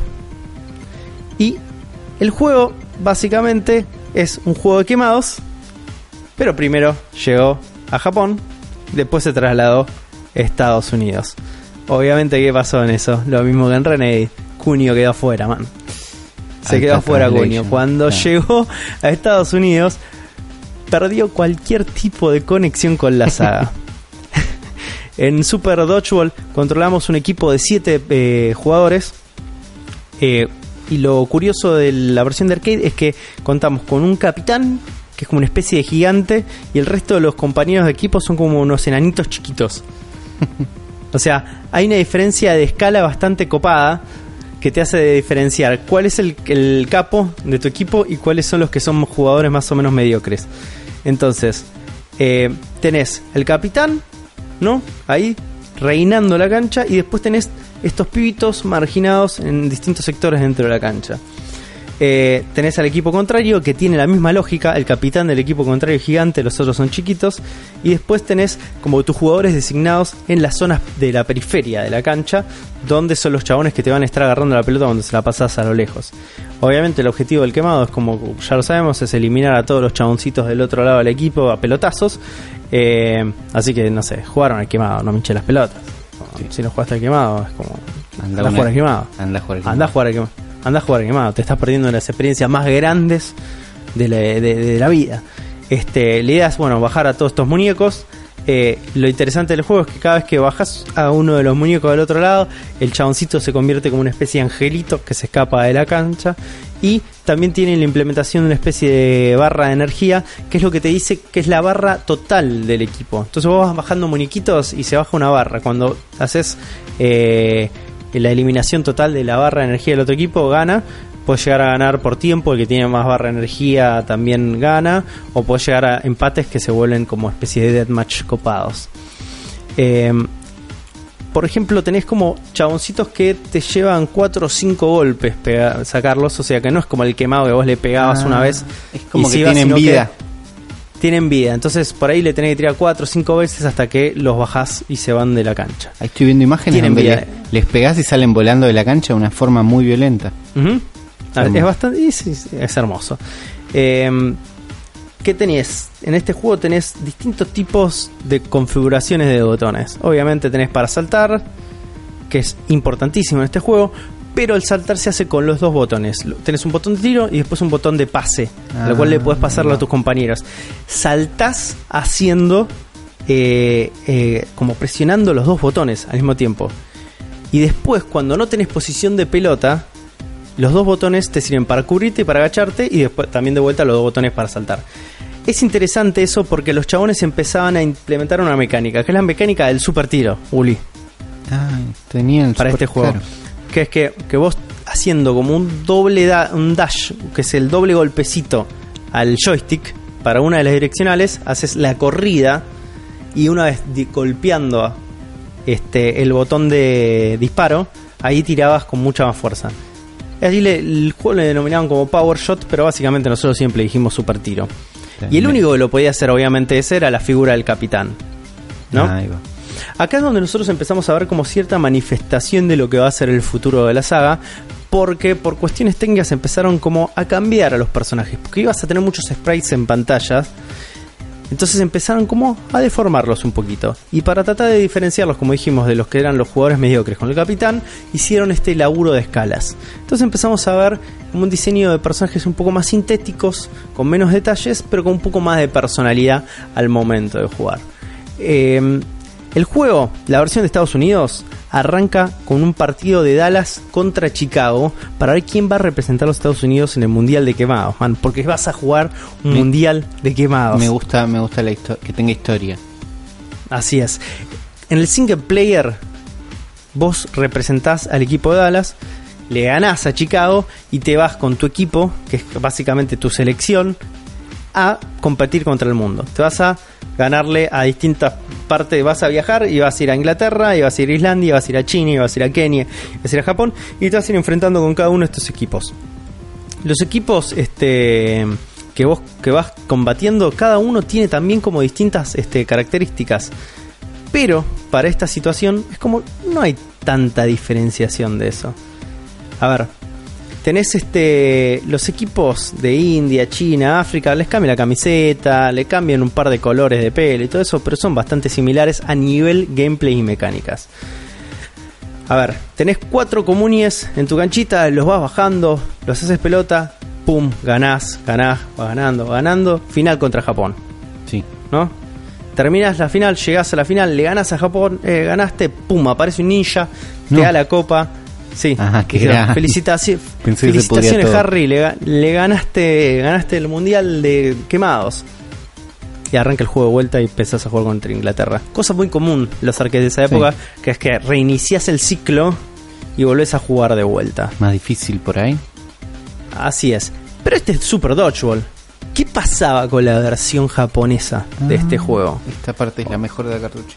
E- Esta parte es la mejor. ¿Por qué? Porque tenemos el otro lado de la historia. Y el otro lado de la historia es directamente siempre la antítesis de lo que sucede en Estados Unidos. A ver, obviamente acá no se conocía Super Dodgeball como parte de la saga de Kunio-kun. En Japón era el antece era el- el- el- la, la secuela, no el antecedente, era la secuela. Claro. Era, era un spin-off, era como el, el ángel de Buffy, este, este Super Dodgeball. O sea, seguía la historia de Renegade, seguía con los mismos personajes. Desde el arranque del juego queda claro con una secuencia, así como de inicio, que entra el juego parodiando al Renegade. O sea, utiliza como lugares, sectores, escenarios, niveles del Renegade para arrancar como una especie cinemática de este juego. Y en la cinemática inicial se lo ve a Cunio, el personaje principal, comiéndose un pelotazo en medio de la cara. Y ahí saltan todos sus compañeros de colegio a ir a defenderlo. Y ahí arranca el juego. Obviamente no, no existía ni Dallas ni Chicago como equipos acá. No, lo que se representaban eran dos escuelas rivales, la escuela de Kunio, Neketsu, y la escuela rival que se llama Hanazono. Entonces, las dos, las dos escuelas están justamente yendo a ver quién iba a representar a Japón en el Mundial de, de quemados. Y obviamente quién iba a ser la final, Estados Unidos iba a ser el final. Está, está todo al revés. Entonces, exactamente, todos los sprites fueron redibujados para la versión este, occidental, para que parezcan más occidentales los personajes. Y lo interesante de todo esto es que, si bien en la versión occidental el- venía un ninja cuando le ganabas a Japón y te daba la copa, el que te daba la copa cuando le ganabas a Estados Unidos en la final, en la versión japonesa, era Superman. No. Entraba Superman, sí. El juego este. Eh, ¿entraba Superman así de una? Entraba Superman, te daba la copa y se iba a la mierda y arrancaba de vuelta el juego. Tenías que pelear contra Inglaterra de vuelta. Y por derechos habrán puesto un ninja. Ponele, o por ahí en realidad es como es esta cosa que existe es- este, este antítesis entre las versiones occidentales y la versión japonesa, donde uno hace lo contrario del otro. Claro. Este, si vos me decís ¿cuál- cuál- qué es un buen referente de un héroe japonés, un ninja, un héroe estadounidense, Superman. ¿Qué Está sé bien. yo, man? Era la lógica del ochenta y pico. Eh, el juego obviamente tuvo un montón de ports y versiones. En el año 1989 sale la versión para NES. Pero no es necesariamente un portuli. Estos dos años de diferencia, que se llaman desde el 87 al 89, le permitieron a Tecnos innovar un montón en el juego. Super Dodgeball salió en Estados Unidos, salió en la NES, distribuido eh, por ImageSoft. ImageSoft es eh, la subsidiaria de Sony en esa época en publishing y desarrollo en la zona de Estados Unidos y Occidente. Eh, y también en Europa. Hay tres personas muy importantes en el desarrollo de Super Dodgeball para Famicom y son las tres personas que van a ser como los autores principales de la identidad de lo que nosotros conocemos como Kunio Kun. Y son también los tipos que van a estar como elevando y dando los momentos más altos de toda la saga. Le pido por favor, Uli, te pido por favor un aplauso, un gran aplauso Me estoy parando. para Mitsuhiro Mitsuhiro Yoshida. Mitsuhiro Yoshida era el director de este Super Dodgeball japonés, que junto con Koji Ogata, que fueron los encargados de darle la estética memorable y que nos acordamos ahora de toda la saga. O sea, esa versión de personajitos super deformados, chiquitos cabezones, mala onda que conocemos hoy como Kunio-kun. En esta versión de NES, en esta versión de Famicom de Super Dodgeball, es donde se empiezan a dar estas características visuales y donde se ven más marcadas en la serie. O sea, tenemos el proto este, en la versión de arcade, pero acá tenemos la base fundamental. O sea, Claro. acá se fundacionó todo. Entonces, estos dos pibes, eh, Mitsuhiro Yoshida y Koji Ogata, laburaron juntos en el 87 en el Double Dragon 2. Los chavales dijeron, che, eh, nos llevamos bien, tenemos mucha química, eh, venimos los dos de laburar en departamentos de arte y entendemos más o menos qué busca el otro, qué es lo que estás queriendo vos.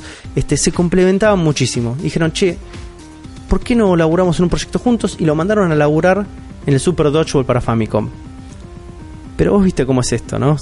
Vos puedes tener una dupla, pero siempre te falta el rock cuando tenés dos artistas. Tenés dos tipos que vienen de, de- de hacer dibujitos. Y ahí es de donde cae el fenómeno de Kazuo Osawa. Kazuo Osawa es el tipo que te hizo tararear todos los 90, Zuli. El chabón es que este tercero que entra en la ecuación, el más canchero de todos, era el músico de la movida y era un tipo que hizo toda la música de la saga de Kunio Kun. Toda. Entonces cuando vos estás haciendo esto, escúchame, ¿eh?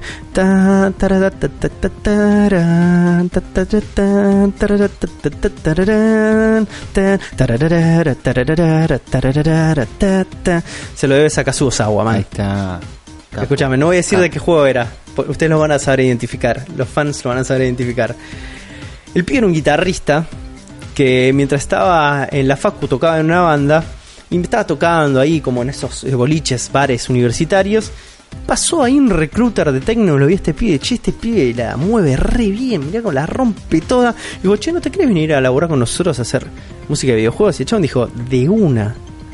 Y no solo hizo la música de Renegade, incluso, sino que también hizo música para varios juegos de Double Dragon. Y la carrera del chabón no terminó ahí, no terminó en Tecnos. Hizo eh, música para Super Nintendo, también para el Populus de Super Nintendo. Hizo música para el Total Rad. Hizo música para el juego de puzzle de Sailor Moon de Super Nintendo. Hizo música para el X-Men Mutant Wars para Super Nintendo. O sea, se armó esta altísima, santísima trinidad de ponjas que los chabones dijeron, che, vamos a comernos el mundo. Y los tres dijeron a unísono, sí, vamos. Los chabones se involucraron muchísimo en este juego. Y dijeron, vamos, vamos a sumarle más cosas. Vamos a darle, vamos a hacer que este juego sea superior a la versión de arcade. Los chabones armaron una maravilla, Uli. Principalmente a nivel gameplay. Porque los chabones lo que hicieron es innovar también y cre- crear como ciertas nuevas este, dinámicas a través de este gameplay. Principal es que los personajes que nosotros los teníamos ahí, que eran todos más o menos parecidos, acá ellos decidieron darle no solo personalidades, sino estadísticas individuales para cada uno de los personajes. Cada uno de los, de los jugadores de todos los equipos iban a tener fortalezas y debilidades. Y al mismo tiempo cada uno iba a tener movimientos especiales, Uli. No. Entonces esto es importantísimo porque salíamos porque vas a tener de un juego que venías como teniendo situaciones hiper genéricas a que cada uno de los países esté representado por un capitán, por sus jugadores y que cada uno tenga como individualidad en lo que representa. Impresionante. Impresionante. Es como si lo pones a pensar para la época tampoco estaba demasiado visto eso, porque te empezás a a, pensar en juegos de deportes del ochenta y pico y eran la mayoría de los juegos de fútbol eran esos juegos que veías de arriba y eran todos los jugadores iguales Sí, y no, sí, no- no era diferencia como- el pelo, con suerte. con suerte y no era el International Superstar Soccer donde tenías a Batistata y Zabalala, ¿entendés? Que uno era delantero y el otro era defensor, entonces tenían estadísticas distintas. Esto No. se empezó a gestar en este lugar, en este mismo momento. Además de todo esto, eh, incorporaron una nueva modalidad de juego. El juego contaba, además de este estilo World Cup, que es el modo historia, también contaba con un modo versus, sino también incorporaba un modo llamado Pinball. el Beanball, Beanball. básicamente, era un quemado deathmatch. Era un todo contra todos. Ah, muy bueno. Muy interesante, muy interesante. Al igual que la versión de arcade, en la versión de Estados Unidos de Super Dodgeball, manejamos a el equipo este de, del pollo frito y la obesidad mórbida.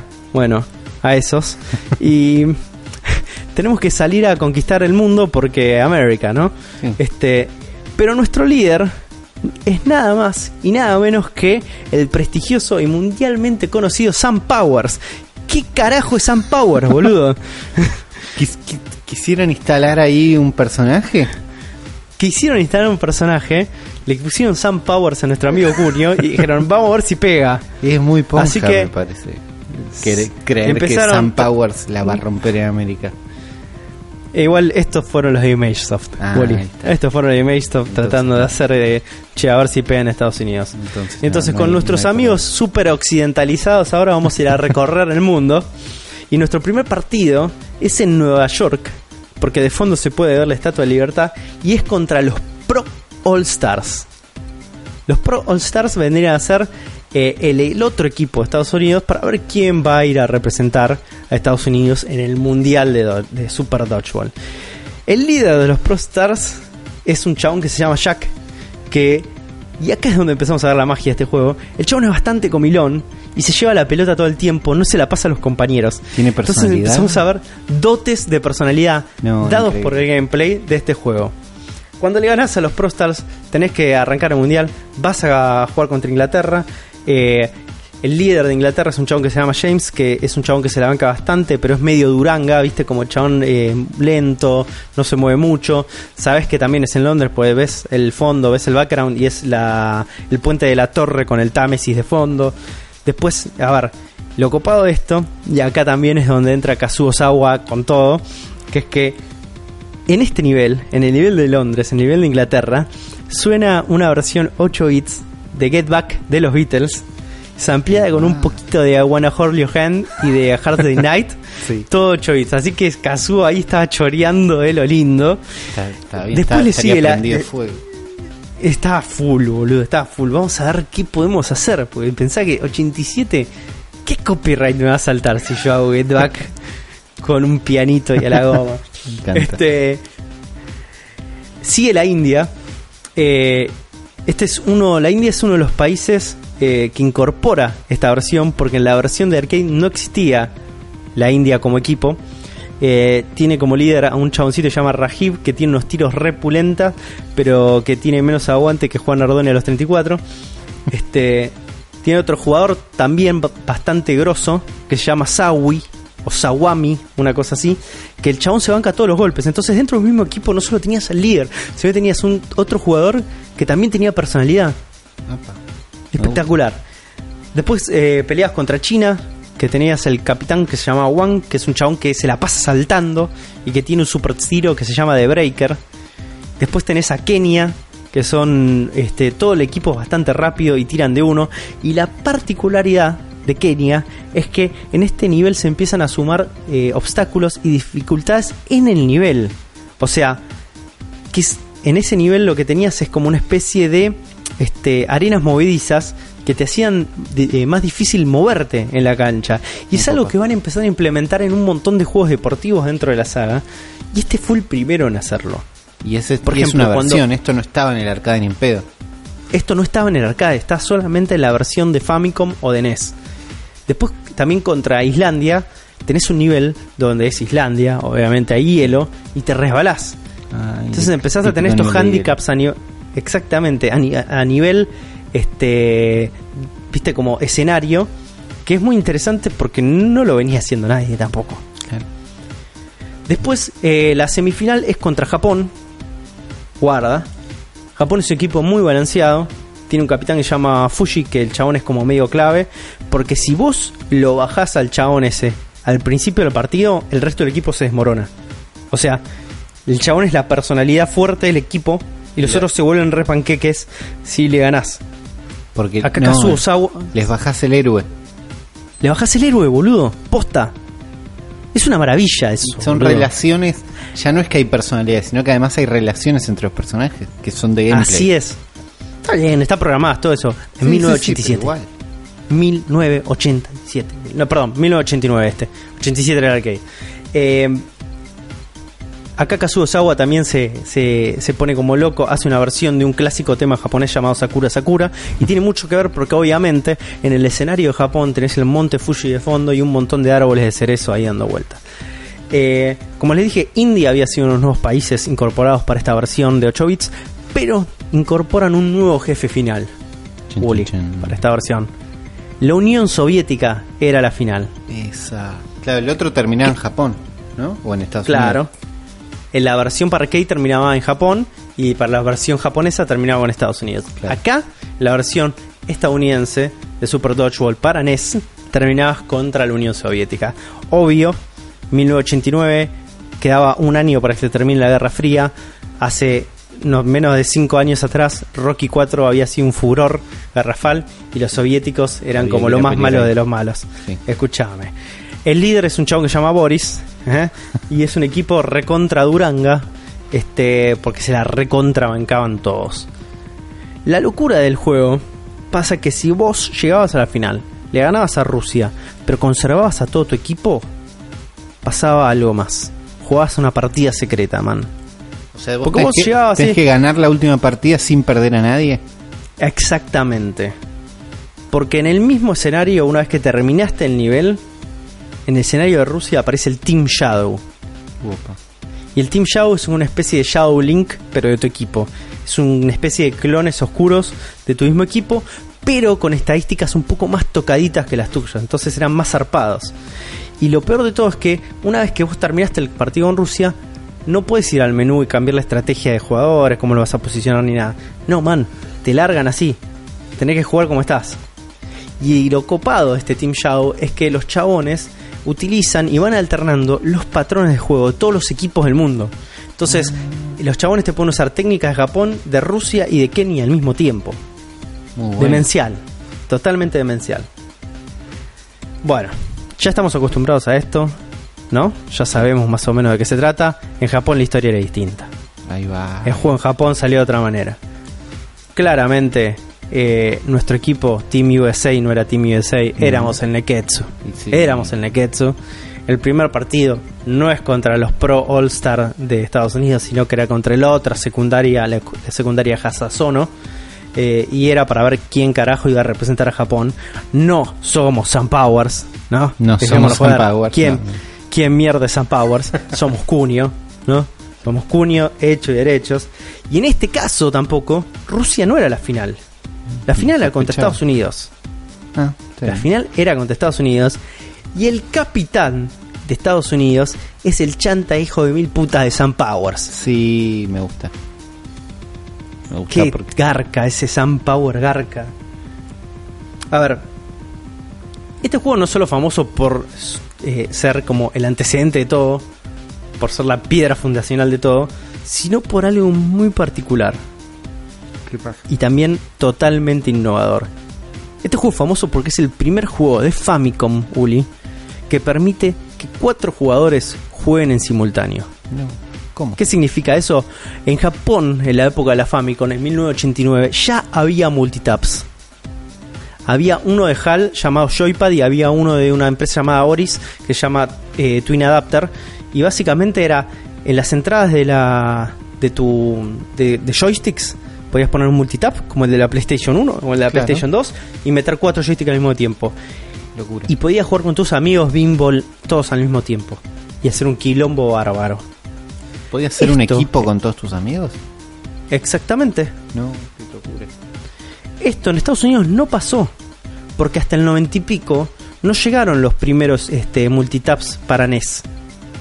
O sea, en el 89, final del 89 salió uno para NES que se llama Fourscore y después eh, salió otro que se llama eh, NES Satellite y son los únicos dos multitaps después de un montón de piratas, pero estos eran los licenciados de Nintendo y salieron una vez que este juego ya había salido, ya tenía y solamente tenía soporte para dos jugadores. Claro, Así que estamos hablando de que la versión de Estados Unidos es inferior a la versión japonesa en ese sentido. No solo porque sos Sam Power. Sí, totalmente. es como hay, había un nivel de obsesión y de detalle y de cariño y de amor con este juego desde la ramal japonesa de Tecnos jamás visto. Incluso, escúchate esto, Uli, porque A es importantísimo y habla muchísimo del sentido del humor y del y justamente la pasión que le pusieron a este proyecto estas personas. Que cuando vos apretabas reset en el juego porque eras un cagón y no tenías huevos, Sí. escuchabas una voz ampliada No. y era la voz ampliada de Cunio.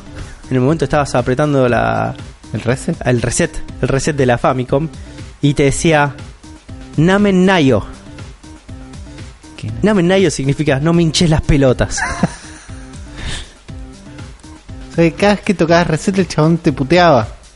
te puteaba por cagón. Está bien, está bien, es un juego con personalidad, hasta en mecánicas que nadie lo hubiera esperado jamás. En detallecitos. Y todos sabemos que son los detallecitos lo que le terminan dando sabor a todo. En el año 88 eh, siguen saliendo portes de este juego. Sale una versión exclusiva para Japón para la X68000 de Sharp. Eh, lo particular de esto es que, es la primera versión que cuenta con sonido estéreo y con un montón de capas de parallax para los fondos. Y aparte, eh, un truquito que te permite hacer variaciones de, los personajes. En el 90, marzo del 90, sale la versión para PC Engine. Y la versión de PC Engine se llama Neketsu Koko Dodgeball Bu PC Banai Gen. Que va, significa PC Extra Edition. Es como, es una edición extra. Esta no fue desarrollada por Tecno, sino fue desarrollada por una empresa llamada Naxac Soft.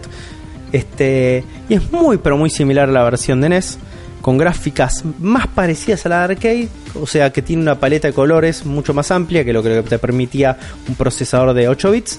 Y con un modo tipo, eh, tipo historia, un modo quest Sí. que lo que te dejaba hacer este modo quest en la versión de Engine era que te podías armar un Dream Team de capitanes de los otros equipos a medida que les ibas ganando. Era interesante esa Eh, modalidad. está bien. Te vas, a- te vas agarrando los, como que vas a- eh, capturando Así los es. capitanes. Claro, le vas ganando y te llevas al chino y te llevas al de Kenia y te llevas al de, Ja- el de Japón y armas tu equipo con todos estos capitanes. Entonces tenías, estabas recontra overpowered. Está bien. A ver, en el 2006, nuestra hermosa y queridísima empresa Hamster, que nosotros queremos tanto mm, porque son unos ladrones, eh, obviamente, ¿qué es lo que hacen? ¿Qué es lo que saben hacer mejor? Emular. Y hacen un port del arcade original para este, PlayStation 2. eh, y está dentro un paquete llamado Orete. Oh, perdón, eh, voy a decirlo de vuelta. Go. Porque el japonés no es mi fuerte. Es Oretachi no Gensen Soku. Que lo que traía este paquete eran 19 juegos emulados de arcade. Y entre los cuales estaba Super Dodgeball. Bien. Hamster. Hamster. Dale. Me está, llena- me está llenando el store de cosas. Ahí está. De emulaciones. Dale. Por favor. Lo venís haciendo de hace un montón de años. Me está jodiendo. Me está jodiendo. También hubo una versión para Game Boy, un port para Game Boy, pero más que port este se vive más o menos como una secuela. Se llama Nenketsu Koko Dodgeball Bu. Kotekei Dodge Soldier no Maki. Eso. Que se traduciría como No Super. Dodgeball, eh, el temible enemigo, la historia del soldado de los quemados. Ah. de los Eso se, quemados. me- cuando yo le hubiera puesto dos, al final no, no. Está bien, por algo no. juego. Salió en el 91 y básicamente es un Super Dodgeball, pero para Game Boy. En el 93 sale una secuela para Super Nintendo llamada Konyo-kun no Dodgeball Daio Sensei Yoshugo.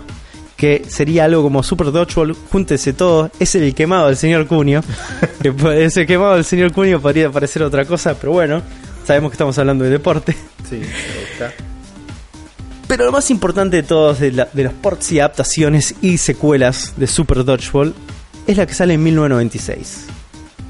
En 1996 sale una versión para Neo Geo, simplemente llamada Super Dodgeball. Y es un título que tiene un peso muy importante para la historia de Tecnos, porque básicamente es el último título que produciría la empresa. Y para mí, este juego es el juego cúspide de la saga. El juego está bajo el sello de SNK, porque obviamente sale en la consola de SNK. Eh, y en este Super Dodgeball del 96, Tecnos hace un revival de el- uno de sus títulos más emblemáticos, básicamente. Y lo hace con toda la artillería pesada. De la mano de un chaboncito llamado Masao Shiroto, que es el diseñador del juego y además es el artista conceptual de todos los personajes, el juego es una delicia visual, Uli. Es impresionante. Lo que hacen estos chabones es utilizan absolutamente todo el poder de la consola de SNK, que es un procesador de 16 bits con un GPU de 24 bits, de lo cual hace como entornos y personajes hiper detallados, con una estética recontra manga o anime, muy zarpada y con muchísima, muchísima personalidad. Y acá, a diferencia del Super Dodgeball original, los equipos no son por países. Vos en el modo historia, como en el, en el de Engine, tenés la posibilidad de ir este, peleando contra otros equipos. Y en esos otros equipos vas reclutando a los capitanes, a los cuales le vas ganando partida tras partida y te los llevas a tu equipo. Entonces vos puedes rearmar a tu equipo dependiendo de los capitanes que te va llevando. O sea, básicamente es un cuño y sus amigos contra el mundo. Claro. Lo ocupado de esto también es que incorpora una mecánica que ya estaba recontra, recontra para la época este, vigente, que es que todas las los super disparos, los super este, tiros que tenías con los personajes se ejecutan como si fueras un fighting game. Entonces, si vos haces un Hadouken, Sí, hacías un movimiento. Y si hacías un Sonic Boom, hacías otro movimiento. Está bien. Es interesante eso porque también es como, de alguna manera, es como incorporar lo que estaba pasando un poco en la época, lo que estaba instaurado, con lo que ya sabemos que, que funcionaba antes. El final, porque el modo historia tiene un modo historia medio raro, típico de anime, tenés un, un villano típico de anime que el chabón este, organiza un torneo de dodgeball para conquistar el mundo. Sí. Y es un chabón que se llama Debe Mau. Y hasta el chabón tiene como, como si fuera un villano de Dragon Ball, tiene como una segunda transformación y cosas por el estilo. es un juego re flashero, muy lindo visualmente, eh, y es un- uno de los momentos más altos de la saga de Kunio Kun. Hay un amor, hay un color en este juego que es impresionante. También existe una versión eh, para Game Boy Advance de Super Dodgeball llamada Super Dodgeball Advance que salió en 2011, desarrollada ya fuera del reinado de Tecnos por una empresa llamada Million.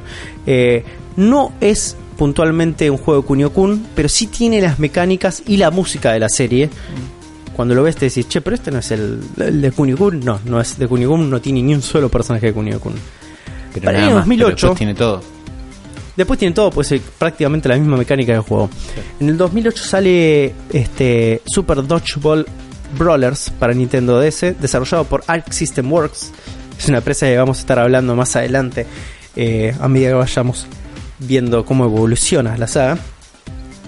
Pero lo más interesante es que parece más o menos ese mismo año, un año atrás, en el 2007, un grupo de ex desarrolladores de Tecno, ex empleados de Tecno Japón, dijeron, yo me quedé con las ganas de seguir haciendo cosas. Es como que ahí estábamos en un lugar muy copado, teníamos una gran saga entre manos, hagamos algo al respecto. Y deciden formar un equipo al cual llaman Miracle Kids. Y los pibes arman un juego en el 2007 que se denomina en Japón como Doujin Game, que es un juego hecho por fans, de alguna manera. Eh, y el juego se llama River City Dodgeball All Stars. Sale para PC en el 2007. Y el juego la rompió toda, Uli. La rompió toda. Se nota que eran pibes que sabían lo que estaban haciendo. Claro. Mucho amor por la saga. Y la rompió dentro de esta movida underground de Doujin Games en Japón. Tanto la rompió que en el 2009 sale una versión de este mismo juego para Xbox 360, pero cambiado todo, cambiado los nombres, no nos podemos meter con, con la este, propiedad intelectual de, de River City Ransom o River City o de Kunio Kun, porque la tienen los dueños, son los de Million en este momento, así que le cambiaron el nombre, el juego se llama Downtown Smash Dodgeball, Mm. pero para el 2011, los Miracle Kids recibieron una llamada. Era la gente de Million y le dijo: Che, lo que están haciendo está buenísimo. Ah. ¿Hacemos uno?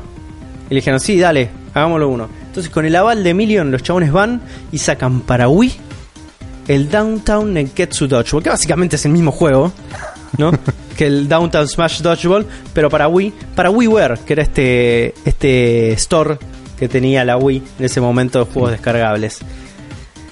Así que todo esto que vimos hasta ahora, que ya vamos prácticamente 40 minutos, son las aventuras, solamente aventuras de quemado de Cunio.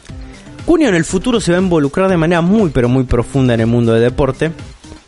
Y siempre, siempre desde el lado de la violencia, que es su marca estampa. Sí, muy bien. Pero nosotros nos vamos a alejar un poquito de, de Cunio y de los deportes. ¿No? Porque están pasando cosas muy serias, Uli, en la ciudad de River City. Sí. Hay un par de soretes ahí dando vueltas que raptaron a la novia de Ricky. Y Cunio quiere poner las cosas en orden. Así que ya saben, en la próxima entrega de la cartuchera Nardone, River City Ramson. Eso fue pedido, ¿eh? Lo- La gente estuvo pidiendo bastante esto. Vamos a ver, vamos a ver qué esperan. Tendrá que esperar tres episodios más hasta la próxima entrega. Eh, me está llevando mucho más tiempo de lo que me gustaría. Sé que pero, estás preocupado. Me gusta esto igual de entrega de entregas episódicas, ¿eh? Me, me gusta el... Pero es me intriga mucho. Es tan divertido y tan interesante eh, recorrer la historia de cada uno de los juegos y de la gente involucrada y de las diferencias entre países y países que si no me meto de lleno no sería yo, Uli. No sería No, yo. no sería. No sería fiel a mis principios. Así que espero que les haya gustado esta edición de la cartuchera Nardoni y espero que les haya gustado muchísimo más este episodio del Cerebro de la Bestia. No se preocupen, para la edición que viene ya está Mariano Risa, no me van a tener que escuchar conducir a mí hasta que decida que, bueno, se va a tener que ir a hacer las tetas o algo, una cosa así, que esté lo suficientemente eh, eh, alejado para que yo retome el control de esta situación. Así que muchas gracias, Uli, por acompañarme en esta edición. muchas Espero que la haya pasado Juan, muy bien. Por esta, por esta cartuchera. Nombraste 17.000 Super Dodgeballs. ¿Cuál, cuál Así juego? es. Si estoy en mi casa y tengo acceso a una librería gigante de juegos, no sé bien por qué. Yo te diría, jugate a dos solamente. A. Jugate al de NES, Sí. Super Dodgeball de NES, y jugate al de Neo Geo. Está bien. Esos serían los que ya te recomendaría como que juegues. Si tienes la posibilidad de jugar al de Wii, eh, está bastante bueno.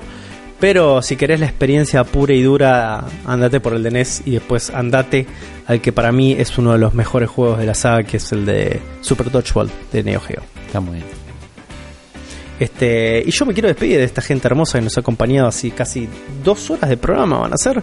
Ponele, le calculamos. Sí. Dos horas fácil. Ponele que sí, dos horas fácil, extenso, ¿eh? Le hemos pasado muy bien. Mucho. Eh, muchas gracias, muchas gracias por acompañarnos. Espero que les haya gustado. Uli, despedite de todos ellos. Bueno, muchas gracias a todos. Otra vez los que llegaron hasta esta parte del programa. Es un programa largo. Entonces, si lo escucharon hasta acá, gracias por el aguante. Gracias por todos los mensajes. Leemos todos, contestamos los que podemos, pero leemos todos. Así que escriban en iBox, en YouTube, en Twitter. Estamos por ahí. Así es, así es. Saben que pueden buscarnos en todos los lugares donde se cuelan los podcasts. Pueden este, escribirnos en nuestro mail que es labestiapod.gmail.com. Eh, leemos sus mensajes. Pueden bancarnos también en Patreon. Tenemos un Patreon donde ustedes pueden aportar un poco de dinero para que nosotros podamos mejorar día a día el contenido que hacemos. El Patreon es patreon.com barra zona fantasma TV. Les agradecemos muchísimo, muchísimo a todos nuestros Patreons que nos vienen bancando mes a mes. Y les mandamos un beso grande a todos. Espero que les haya pasado bien. Y recuerden que la bestia es un estado, pero un estado esencial. Y todos somos bestias. Pero lo importante es que la bestia tenga un cerebro. Porque esto es el cerebro de la bestia.